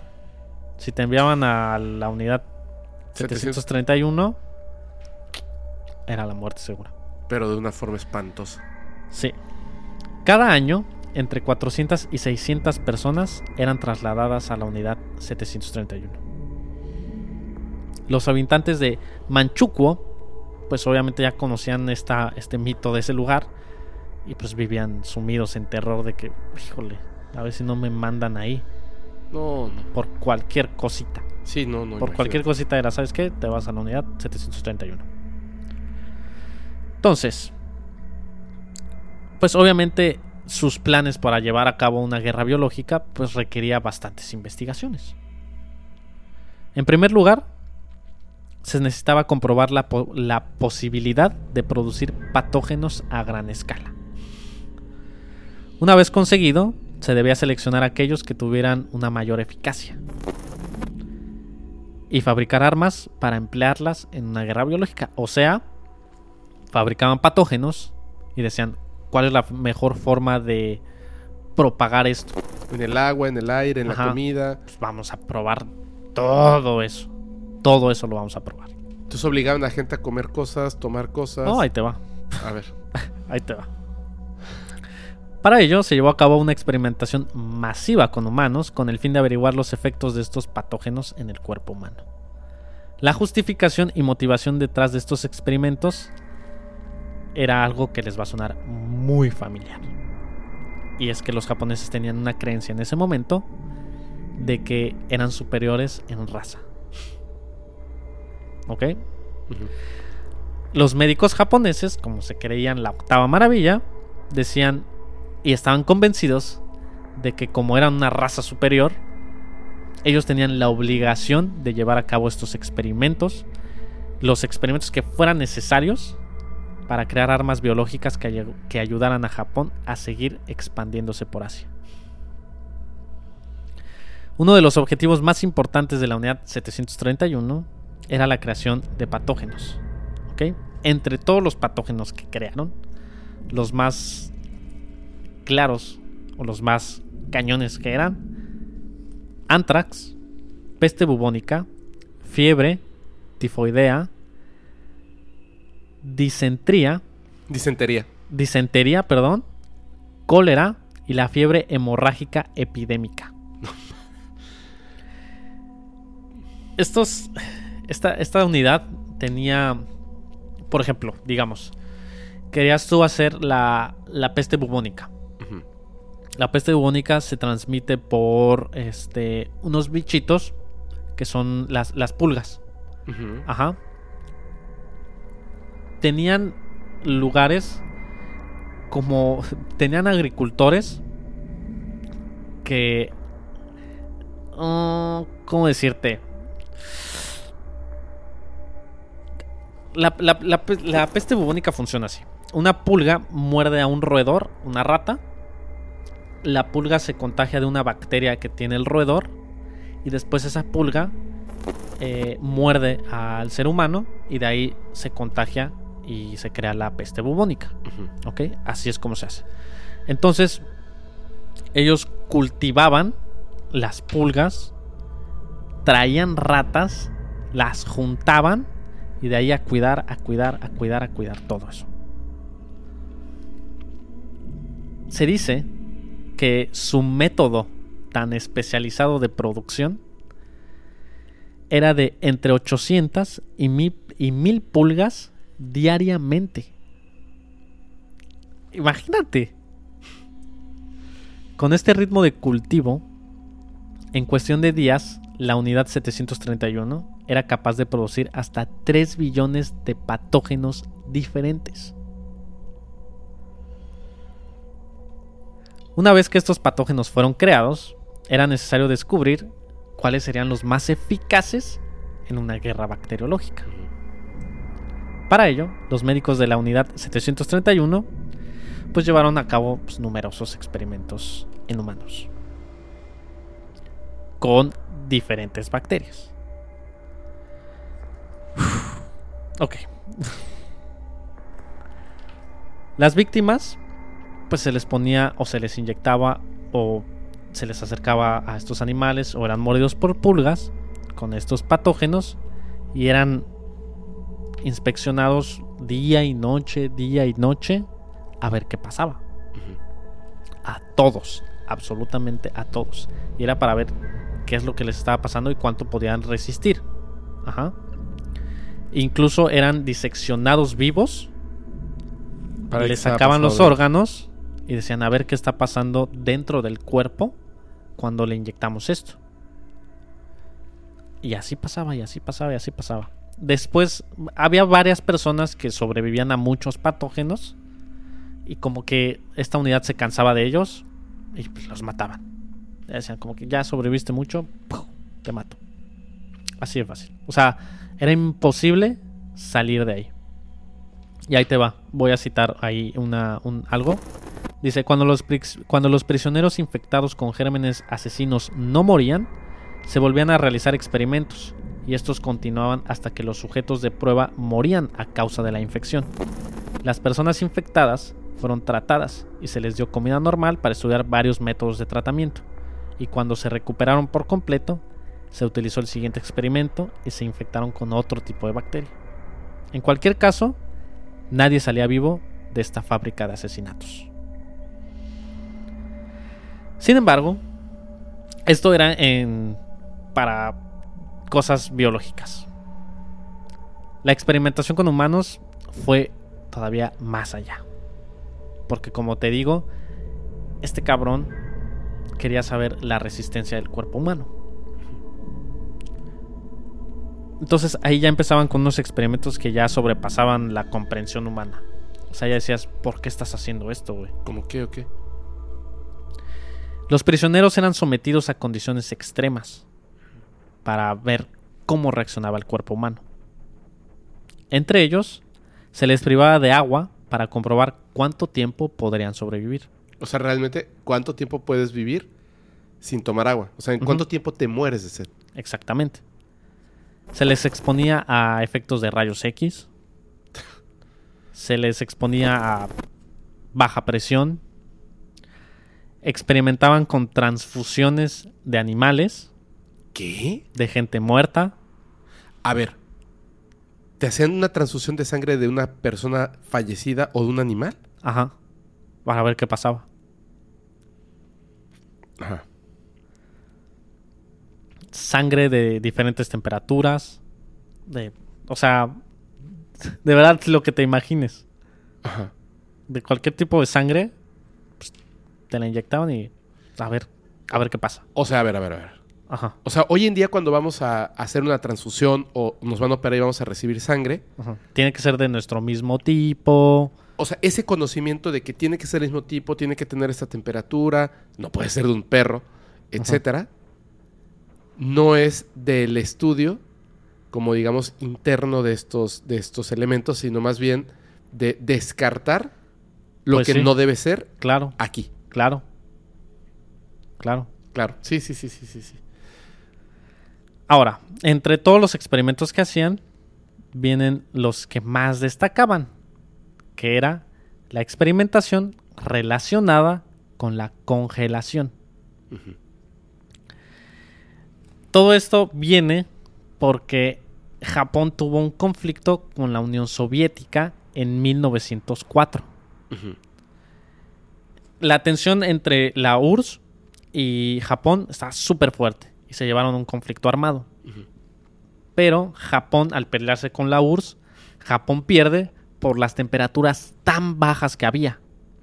Perdieron dedos, amputaban las piernas por el frío. La pasaron horrible, obviamente perdió Japón. Como muchas veces pasa cuando te enfrentas a temperaturas muy bajas a la URSS o a la Unión Soviética. ¿No? Entonces, como estaba escalando mucho la guerra y, Jap- y Japón tenía todavía sus conflictos ahí con, con Rusia, pues tenían como que miedito de que... Volviera a pasar lo mismo. Ajá, dijo, a ver si no me... Otra vez no se vienen y, y me atacan. Entonces, en dado caso de que me ataquen, pues necesito buscar cómo combatirlos o cómo sobrevivir a esas bajas temperaturas.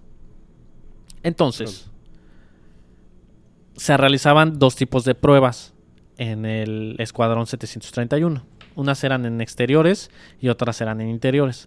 Las peores eran en interiores. Y ahí te va. ¿Por qué? Las pruebas exteriores se realizaban en meses de invierno, cuando las temperaturas llegaban a alcanzar 30 grados bajo cero.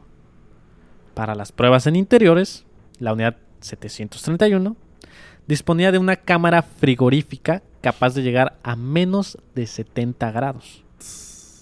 De esta forma se podía experimentar los efectos de la congelación durante todos los meses del año.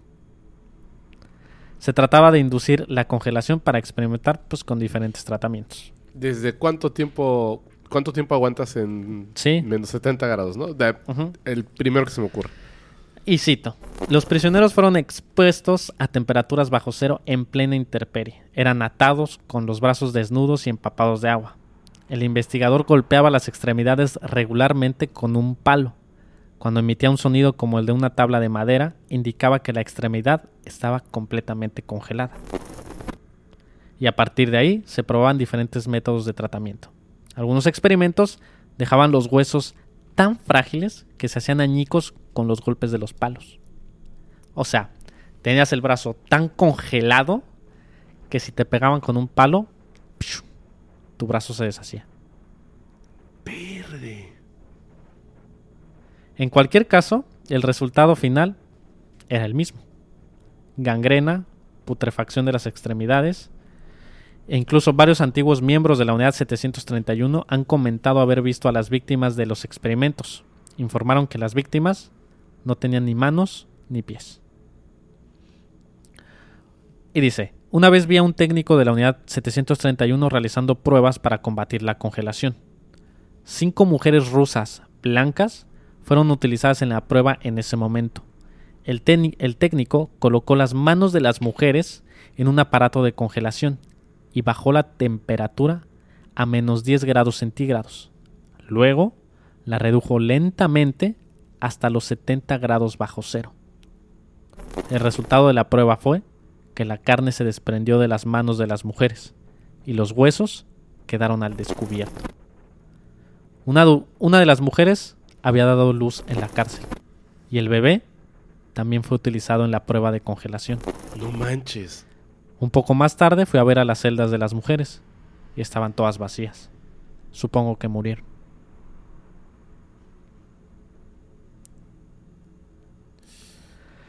A su vez, se No, tiene horrible, constancia horrible, de numerosos experimentos también sexuales, porque también había propagación de enfermedades sexuales. Entonces, eh, obviamente durante las conquistas japonesas, como la masacre que mencionamos anteriormente, violaban a las mujeres. Y obviamente el ejército se llenaba de enfermedades de transmisión sexual. Entonces también era ahí como que, ¿sabes qué? Necesitamos buscar cuál es el tratamiento para este tipo de enfermedades. Entonces, como era difícil contagiarse de una enfermedad de transmisión sexual, hacían que todos los presos tuvieran relaciones, los obligaban a tener relaciones sexuales y por ahí metían a uno que otro contagiado para que los demás se contagiaran y ver qué es lo que pasaba con sus cuerpos cuando estaban contagiados. Y ver cómo podían este, combatir esto, ¿no? Le daban tratamiento y veían qué Eso pasaba. no funcionó. A ver, ponle sangre de mono. No, tampoco funcionó. Exactamente. No. Exactamente. Además, como había muy poca educación sexual en ese momento, Claro. a las mujeres las tomaban, las abrían y les sacaban los órganos y esos órganos servían para explicar en medicina cómo funcionaba el cuerpo de una mujer.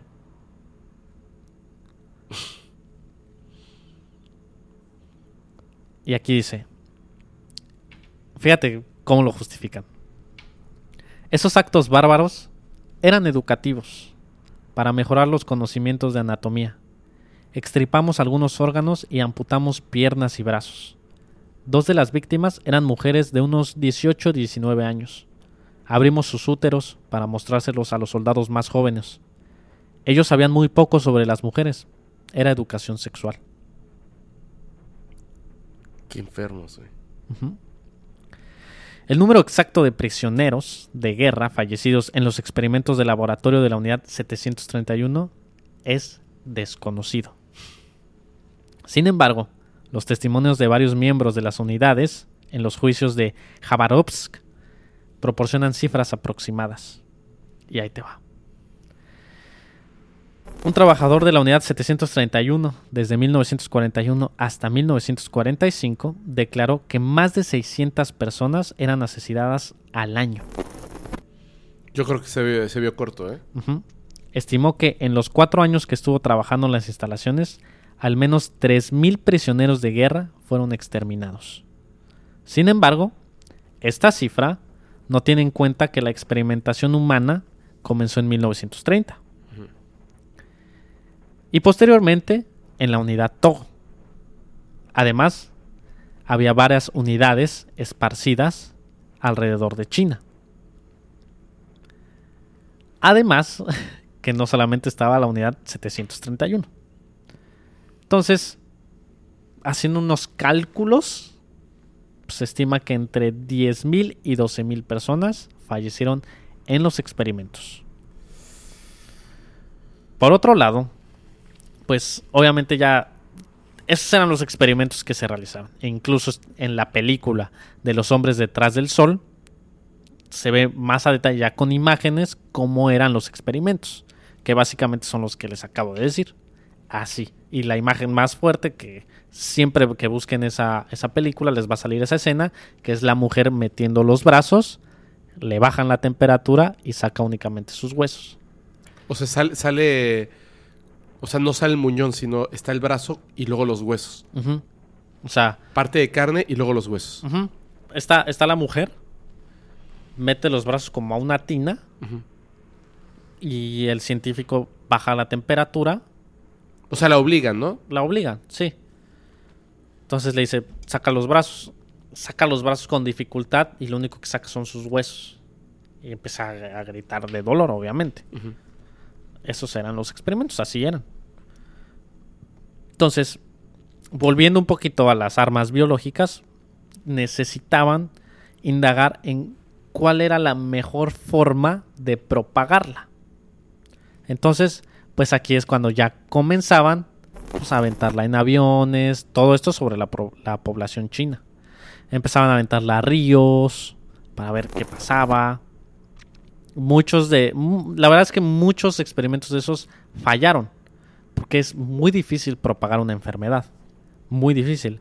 Muchos otros funcionaron. La más eficaz era por aire. Dejaban caer este, todos estos bichitos junto con algodón ahí metidos. Caían en la población y pues se infectaban. Afortunadamente, China decía, es que Japón está haciendo algo. Japón está haciendo algo. Entonces, ya como que se preparaban como para que si Japón me ataca aquí, a lo mejor es con arma biológica, pues voy a preparar a mi población, etcétera, etcétera. Y así era. En otras ocasiones, Japón lo hacía cercano a donde estaba la unidad, esparcía ahí la- las bacterias, se infectaba todo el poblado y mismo Japón decía, oigan, este, hay, por ejemplo, hay este propagación de fiebre bubónica, ¿no? Necesito que vengan y los para vacunarlos. Entonces, la gente iba y pues les inyectaban el virus o los encarcelaban o les hacían otra cosa. Los engañaban, básicamente. Otro de los experimentos era ver qué pasaba si te inyectaban aire en las venas. Muchos sobrevivieron, muchos otros no.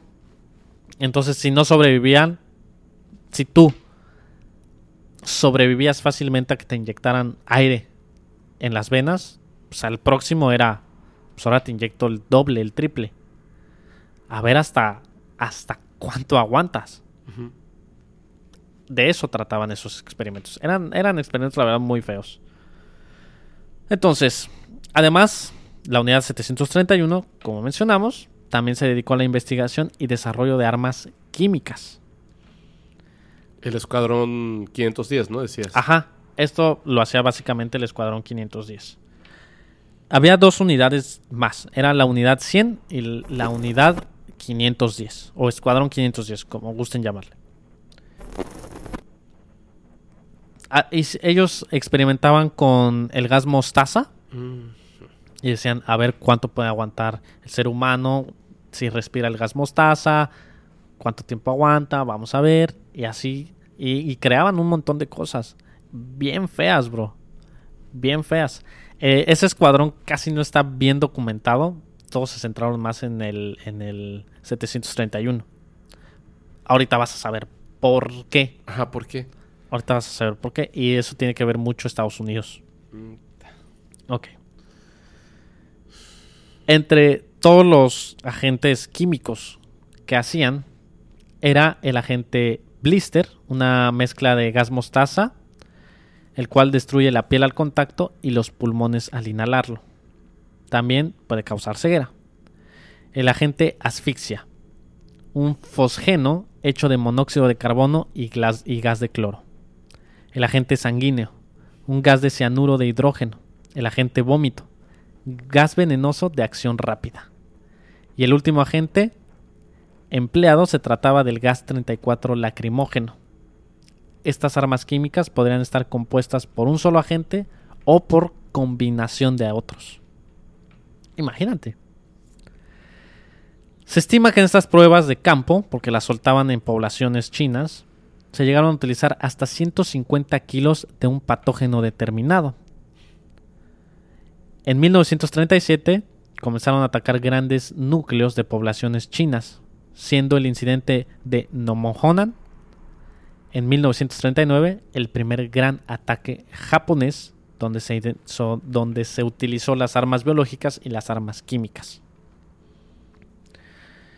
Mediante una colaboración entre las tres unidades, se procedió a la contaminación mediante la bacteria causante de la fiebre tifoidea en un río. Tiraron todas estas bacterias al río, todos estos químicos al río y dijeron, a ver qué pasa. No manches, güey. Entonces llegaba la población, y la población se infectaba y empezaban a morir. Entonces, mientras ellos veían qué es lo que pasaba, cuánto, cuánto duraba, cuál era la mejor forma de propagación, si era por el río.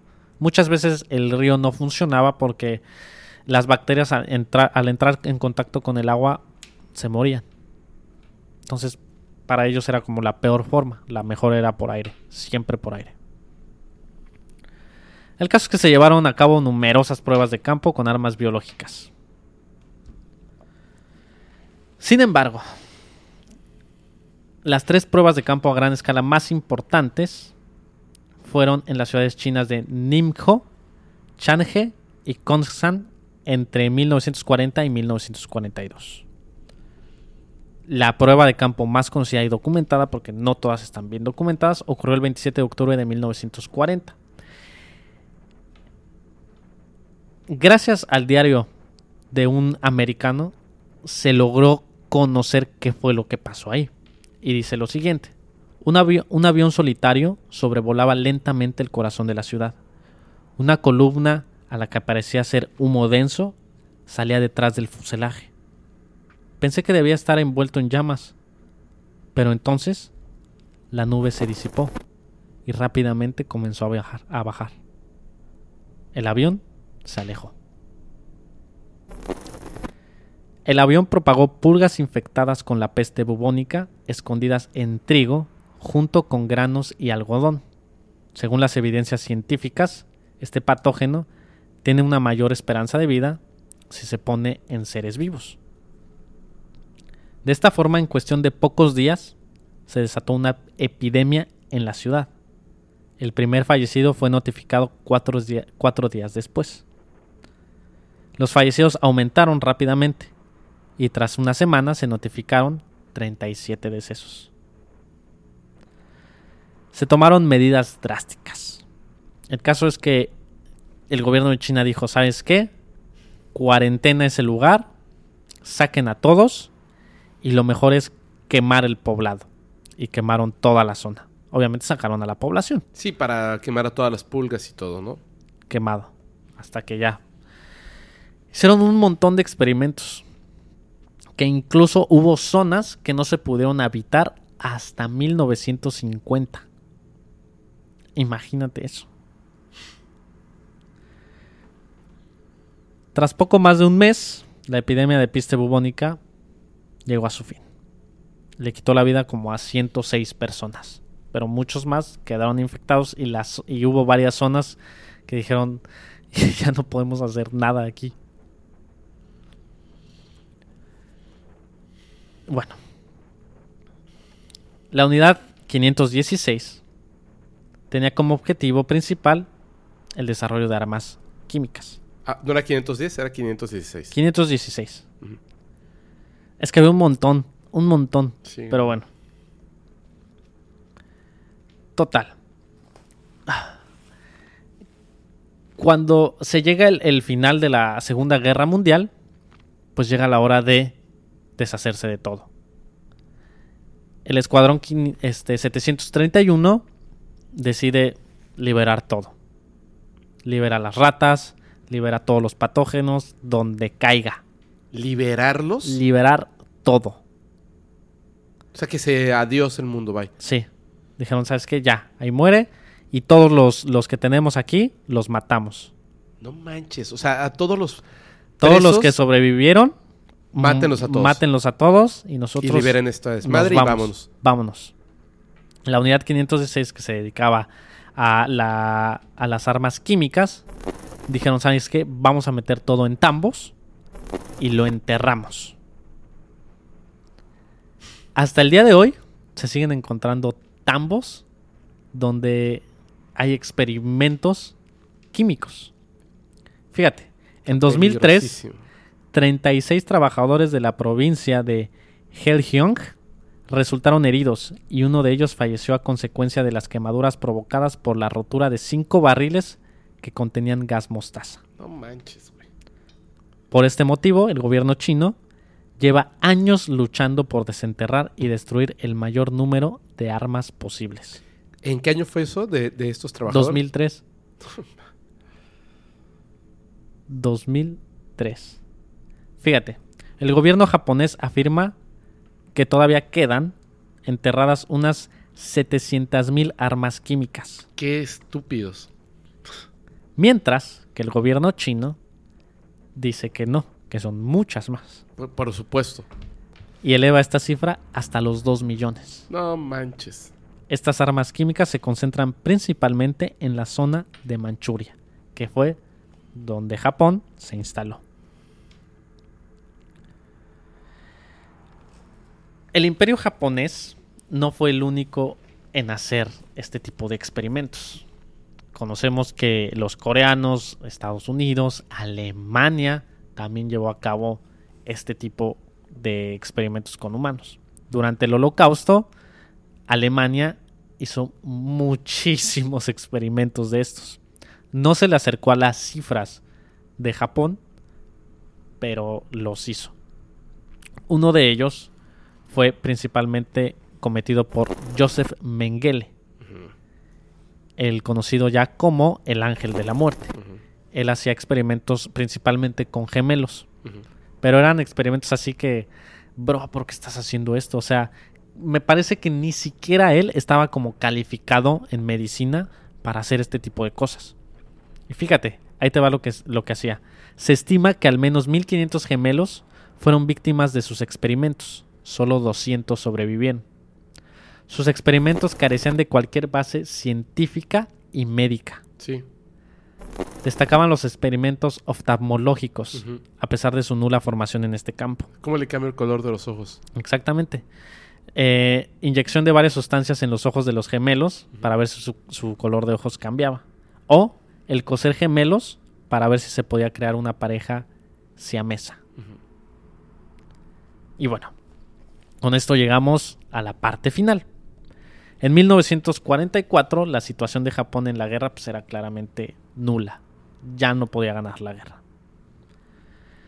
Se rinden y dicen, ¿sabes qué?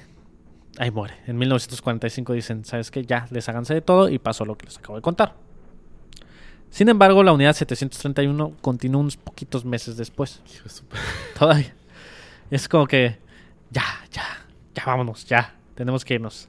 Esto ocurrió ya el 9 de agosto de 1945, cuando comienza la guerra soviético-japonesa, en donde ya Japón dice, ¿sabes qué? Estamos muy cerca de, de, de los soviéticos y nos van a descubrir aquí. Volaron los edificios, liberaron todo, mataron a todos, vámonos de aquí. Eso fue lo que pasó. Se fueron y, y ya. Como consecuencia eh, de todas estas liberaciones que hicieron, entre 1946 y 1948 se produjo en esa zona la muerte de al menos 20.000 personas más. De todos los residuos que habían dejado. De O sea, ya- las- fue como la... la Sí, de ya liberen todo y lo que pasó meses 20 después personas murieron. murieron 20 mil personas. De situaciones pues extrañas, enfermedades, cosas, Pues sí. ¿sabes? La mayoría de los miembros de las unidades de investigación bacteriológica consiguieron regresar a Japón ante la llegada de la- del ejército soviético. Y estos son algunos testimonios. Shiroishi ordenó mantener en secreto la unidad hasta la tumba. No les dijo, no ocupen cargos públicos después de la guerra y no se comuniquen entre sí.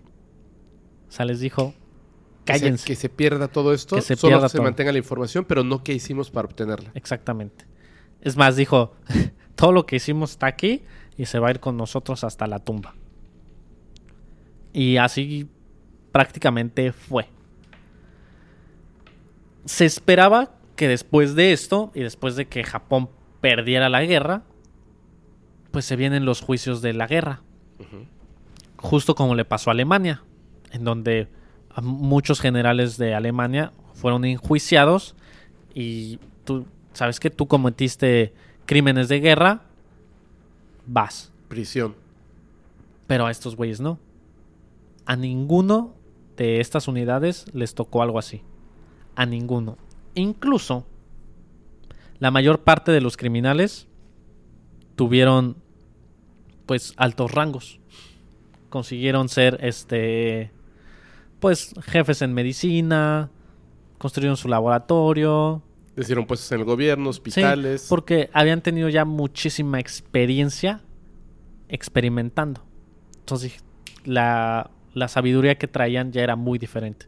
Entonces dijeron, ¿sabes qué? Estos güeyes... Tienes que pasar todo ese conocimiento. Exactamente.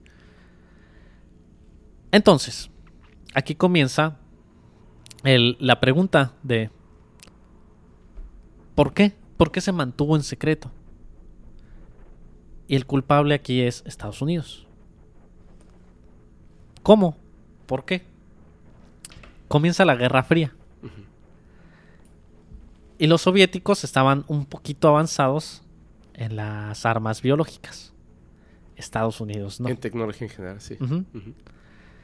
Entonces, Estados Unidos, cuando termina la Segunda Guerra Mundial, domina una parte de Japón y se queda ahí instalado. Entonces Japón se da cuenta de que existía estas unidades. Y dice, ¿sabes qué? Nosotros no tenemos nada en investigación de, de armas biológicas. Y los japoneses están súper avanzados. Encuéntrenme a este cabrón. De que los soviéticos lo encuentren. Por supuesto, claro. Y los dos lo querían. Porque querían toda la información que había obtenido. Evidentemente, Estados Unidos lo encuentra. Lo encuentra primero. Y le dice, bro, necesito toda tu información. ¿Qué fue lo que hiciste de esta época a esta época? ¿Qué fue lo que conseguiste? Y él les dice, yo no sé nada. Y le dice, o nos dices o, o qué. Te congelamos los brazos. Entonces dice, ¿sabes qué? Les tengo un trato. Yo les doy toda la información que tengo. Absolutamente toda. Pero yo y mi grupo, mi grupo y yo, obtenemos inmunidad. Y Estados Unidos dice, va, no hay problema. Ahora Dice- quién tiene los buques, ¿no? Y dice, pero todo lo que estamos haciendo aquí, porque también nosotros nos vamos a ver mal haciendo esto, se va a mantener en secreto. Nadie va a saber nada de esto. Y de hecho fue así. Fue así. No, no se supo de, de este escuadrón hasta muchísimos años después. Gracias a que unos escritores recopilaron testimonios de las personas que trabajaban ahí y fue que así se supo. Pero hasta el día de hoy, Japón niega que eso ocurrió. Claro. Lo niega rotundamente. A contrario a, por ejemplo, Alemania, que es ilegal decir que lo que pasó en, en la Segunda Guerra Mundial No pasó. no pasó. Es, es un delito en Alemania decir que eso no pasó. Sí, es diferente la, la... Pero en Japón, incluso la población en Japón no sabe que esto pasó. No lo sabe. Y sigue impune hasta el día de hoy. Y te voy a contar una pequeñísima historia. Una pequeñísima historia. ¿Tú conoces el agente naranja? Me suena. El agente naranja fue durante la guerra de Irak, en 1957 a 1975.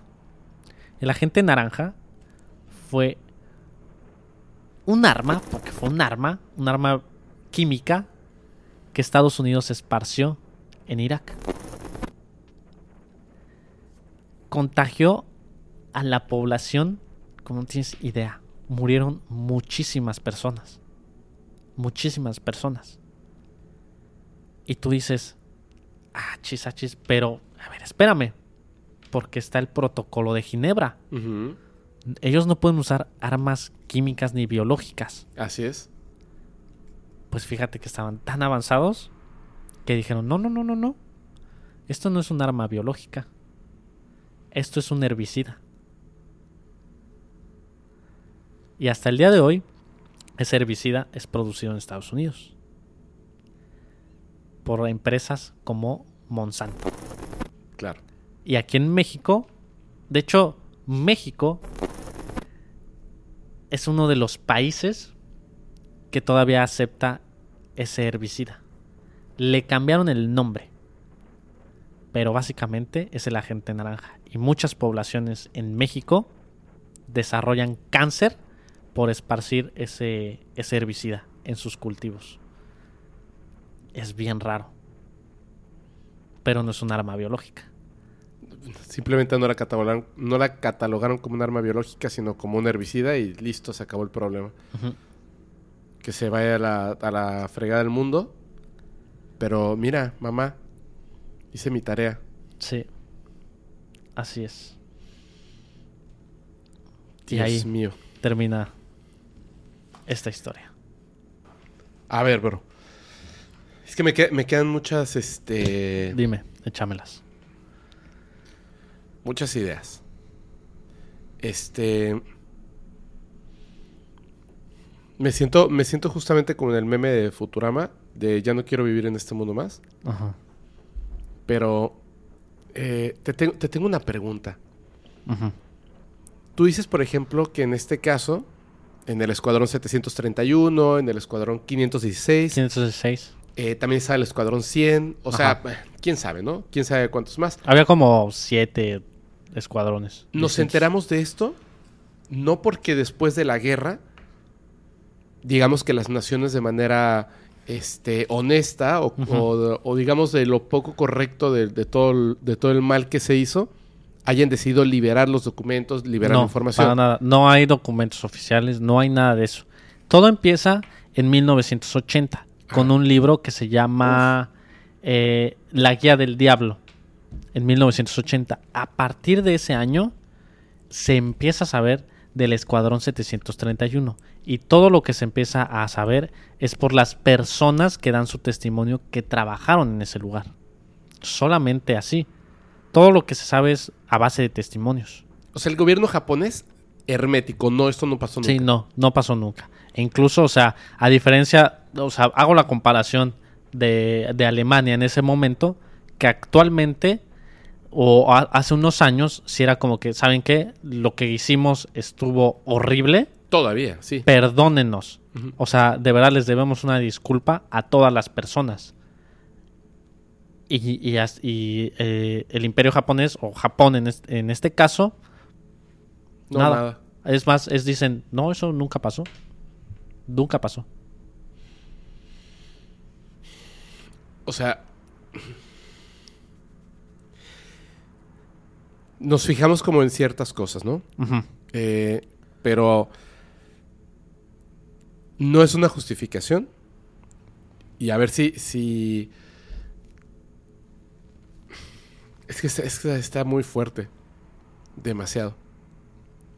Porque se habla mucho del holocausto. ¿no? La Segunda Guerra Mundial, eh, lo que hizo este tipo, varios, y este tipo de crímenes. Y no se profundiza en lo que realmente pasó. O sea, sabemos de, de estos campos de concentración, de los niños, de las mujeres, de los hombres, etcétera, ¿no? Y de todo lo que pasa. Y vemos así documentales, películas, lo peor que ha pasado en la historia de la humanidad. No. No es lo peor, es terrible. Podríamos hacer un top 100 y a lo mejor sí estaría en el primer lugar o en los primeros tres lugares. Por supuesto, no me queda la menor duda. Pero no es lo único.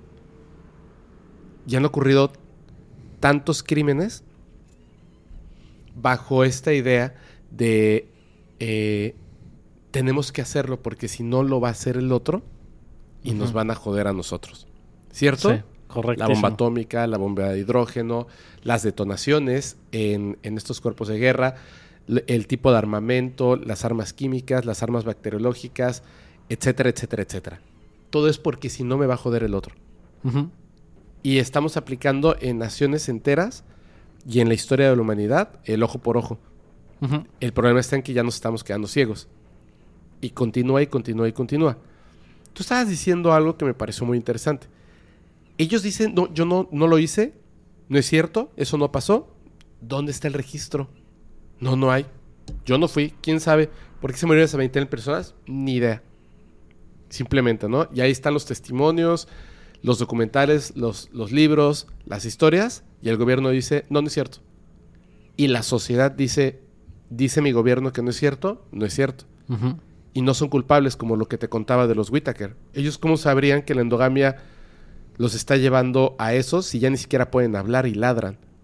Exacto. O sea, ¿cómo podrían saberlo, no? Y a- al final somos una sociedad que está ya enferma y que no conoce que debe de haber un límite, pero lo dejamos atrás hace muchísimo tiempo, muchísimo tiempo, y estas cosas ya se salieron de control. Ocurre esto en China, Japón. ¿No estuvimos todo el planeta encerrados por más de dos años? Sí. ¿Quién es el culpable, Rodrigo? Híjole. ¿Quién es?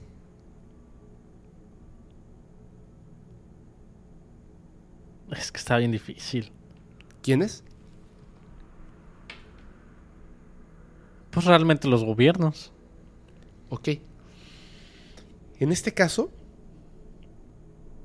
tenemos ahí el nombre de la persona. ¿cierto? Sí. Y todavía hay personas que van a decir, no, pero es que entender que los avances científicos y etcétera, no es cierto. No es cierto. De verdad es que es una de las cosas más claras que uno debe de, de tomarse en cuenta. La decisión de quitarle la vida a otra persona no debe de existir jamás. No es, una- no es un aspecto religioso, no es un aspecto moral, es un aspecto de, de la realidad misma. Nadie puede decidir, nadie puede ser el juez de la existencia de otra persona por ningún motivo. Es que si no, entonces nos morimos todos, nos morimos todos. Pero no puede existir esa, esa estupidez, perdón que lo diga, no puede haber. Porque en este caso, 20 mil, 50 mil, 100 mil, 30, 12, 1. Escuchen lo que acaba de decir Rodrigo. Un bebé que acababa de nacer. Ujú. Le metieron los brazos en una máquina para que se los congelara hasta que quedaran los huesos. Un bebé que acaba de nacer. No mames. Y estamos hablando de miles de personas que perdieron la vida. Ya ni siquiera que perdieron la vida. Que sufrieron estar vivos. Sí. De una manera asquerosa, estúpida. No, no puede ser la justificación de por el avance de la ciencia. No, punto. Tiraron los desechos a los ríos. Infectaron pulgas, gente, los cielos, el agua, la tierra. No hay una justificación. Podemos tardarnos más en llegar, pero no puede haber una justificación para, uy, es que mira, más rápido vamos a tener, eh, vamos a saber cómo hacer cirugías cosméticas, ¿sí? Hacemos sufrir a medio millón de personas y posiblemente 20 millones de personas con todos los estragos que van a vivir más adelante. Con ese pensamiento y con el avance de la tecnología, la próxima bomba va a acabar con el 75% de la población y el 25% restante va a decir, bueno, pero más adelante en el futuro va a haber un adelanto. No manches. Pero no. No.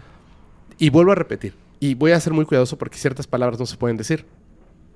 Estuvimos encerrados dos años, más de dos años. Hoy seguimos viendo los estragos de esto, ¿cierto? Sí. Ya no importa. O sea, en cualquier momento del día, decir, estás estornudando mucho, puede significar que te vas a morir. Ujú. ¿Y no nos acordamos que cuando empezó esto, estaban todos los ojos en un laboratorio donde invierte Estados Unidos que está en China? Sí. ¿No recuerdan la historia de la mujer que fue a dejar hielo seco en el lugar donde empezó esto? Pero entonces el gobierno, la parte de arriba, que le vale madres si nos morimos, si deja de existir no solamente la especie humana, las especies vivas en este planeta, que además nos obligan a pensar que somos la única parte viva del universo. Somos el único planeta, según ellos, el único planeta hacia donde volteemos a millones y millones y millones y millones y millones de años luz de distancia. Y esos mismos que nos han metido estas ideas tan estúpidas van a decir en qué momento todos vamos a dejar de existir. Porque es que el Señor quiere saber qué pasa si prendemos la bomba. No. Préndela. Viola a las mujeres. Congela al bebé. Y, ojo, vamos a cambiarles así la mentalidad a todos. Es por el avance científico. ¿Qué? Es una idiotez. Nadie está buscando a los responsables de que hayamos estado encerrados dos años y medio. Esta persona, que supongo que ya falleció, Ya, ya falleció. impune con todo su séquito de criminales, impunes totalmente. El gobierno que dice eso no pasó, impunes, impunes. Pudieron haber acabado con la vida en el planeta Tierra y aún así están impunes. ¿Cierto? Correcto. Tal cual. Yo te pregunto ahora lo siguiente.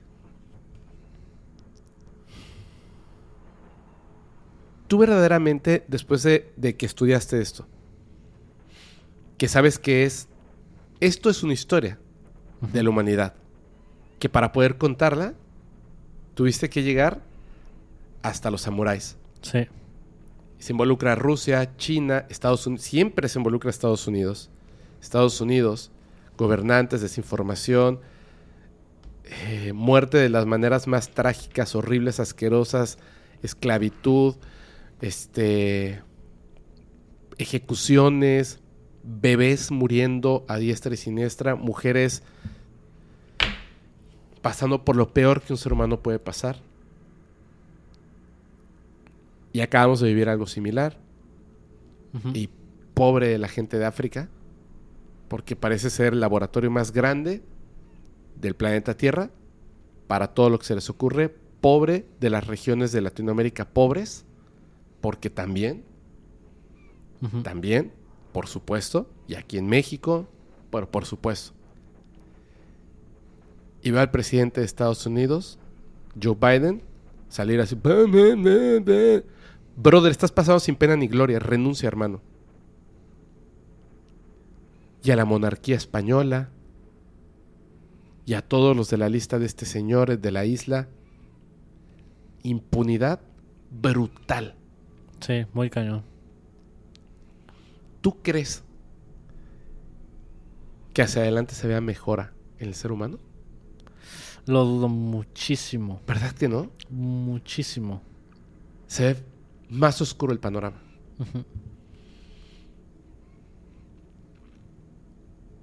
¿Tú crees que en este momento hayan cientos de miles de personas de Estados Unidos, de Japón, evidentemente de Rusia, de China y de otros países, hasta de Alemania que dicen, no, no, estuvo muy gacho lo que hicimos, estuvo bien feo.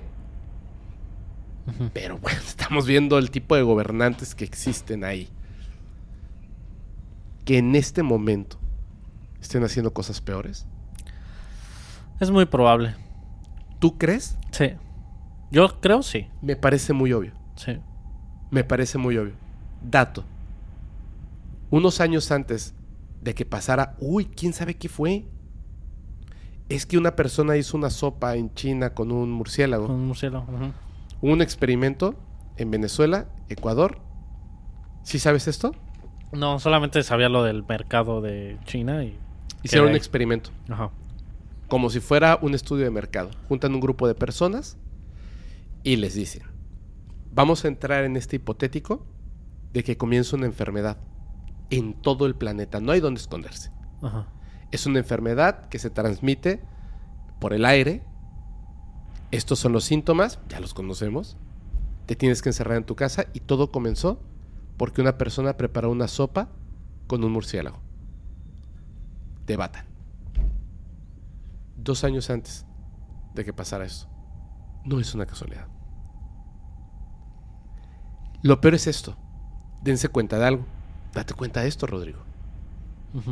Esto fue en 1930 comienza todo, ¿no? Sí, 37, 46 termina, ¿no? Ya, sí. digamos. 1946 es cuando vámonos de aquí. Vámonos de aquí. Ajá. sí. Ponle la dinamita y, que pasa lo que tenga que pasar. Ajá. Ajá. Son menos de 80 años que nos separan de esto. Sí.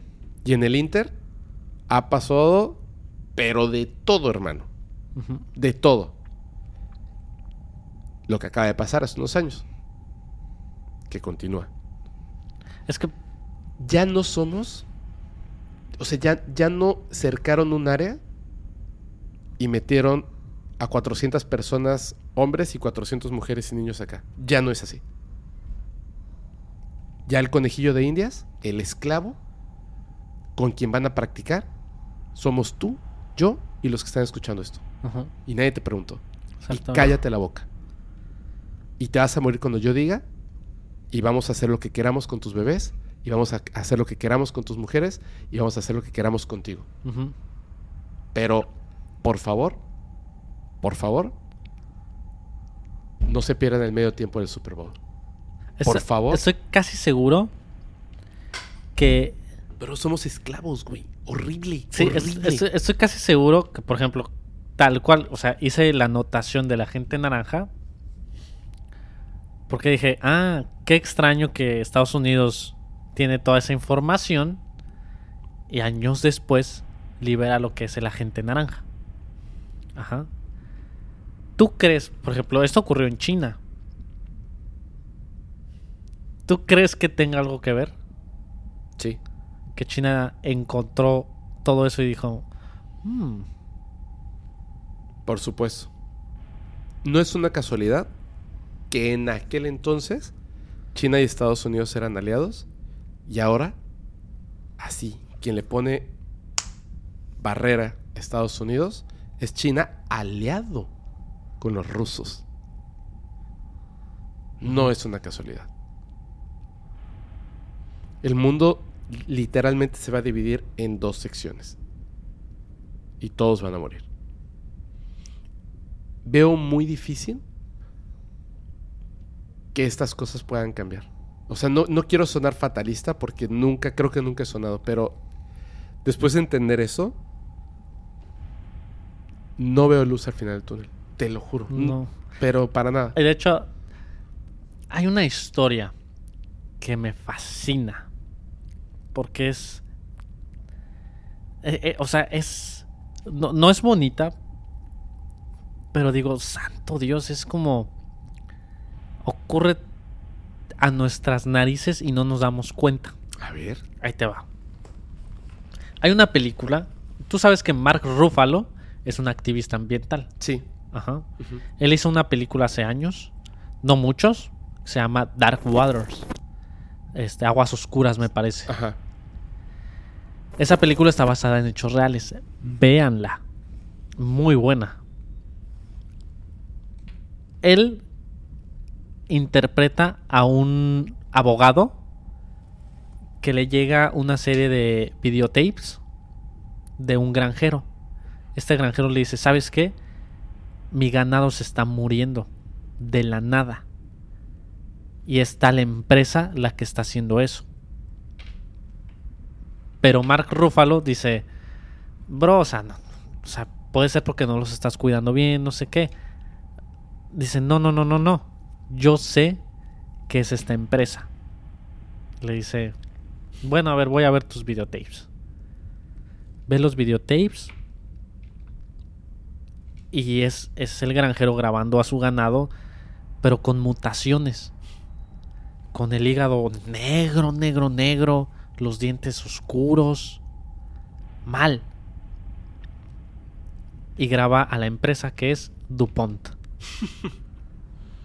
y dice, es que esta empresa está tirando sus residuos en el río donde mis vacas van a tomar agua. Necesito que alguien venga a investigar esto. Entonces Mark Ruffalo dice, bueno, en la, este, en la El- película, Ajá. dice, pues voy a ver qué onda, ¿no? Va, los visita, su ganado muerto. Y dice, mi hermano tiene cáncer.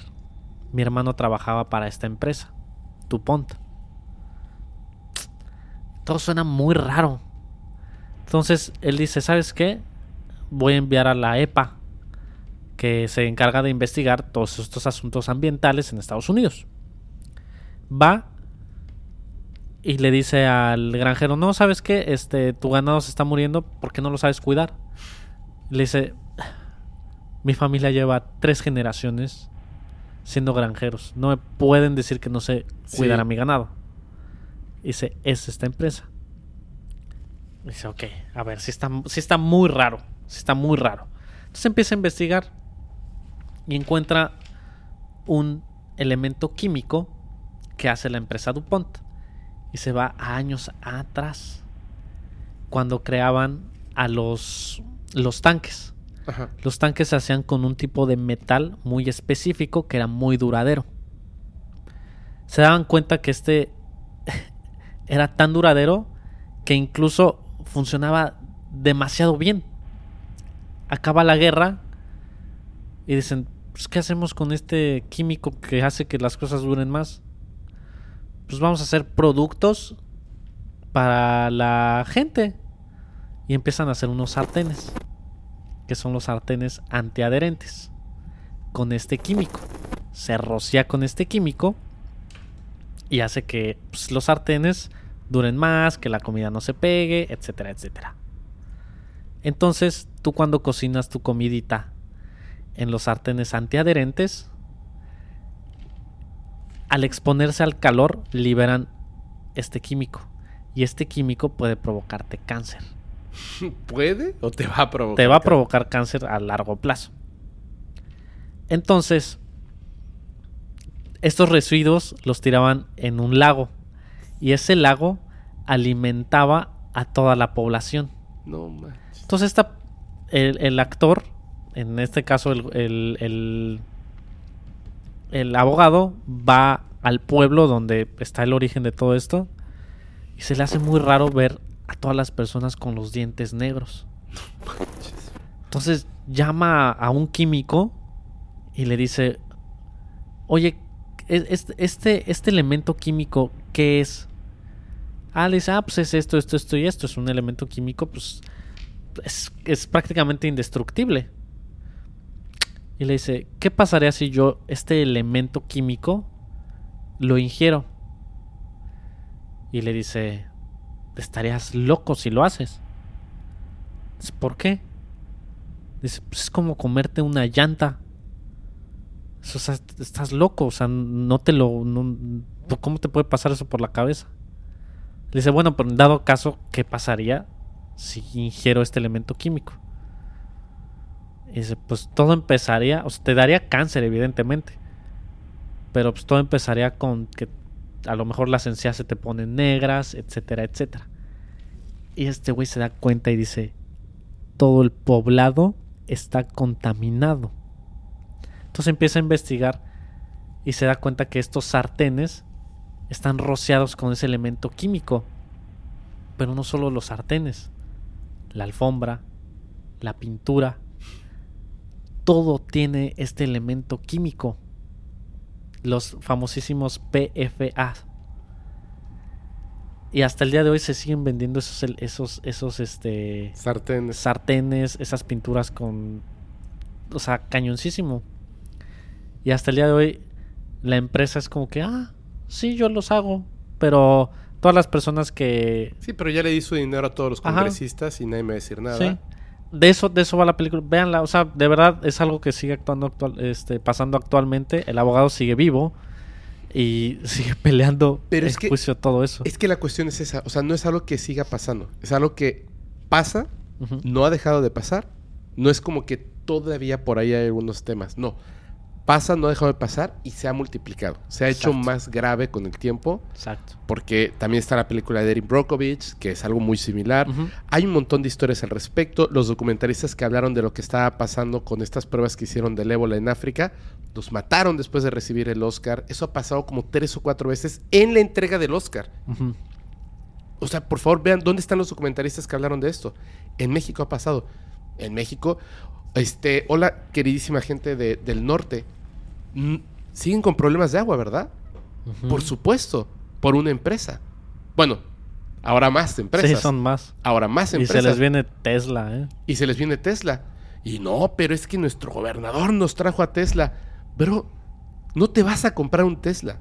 No te van a regalar un Tesla. Fuentes de trabajo y de muerte. Sí. Es el, el mismísimo dueño de Tesla. Fue el que dijo que se iba a llevar el litio. Así tuviera que congelar a tus bebés. Literal. O sea, en otras palabras, dijo: Me vale. Me vale que sea ilegal. Me vale que vaya en contra de la humanidad. Yo voy por el litio. Porque lo necesito para las baterías. No, no es, es. Es abstracto decir estamos destruyendo el planeta porque seguimos caminando en este planeta. Claro.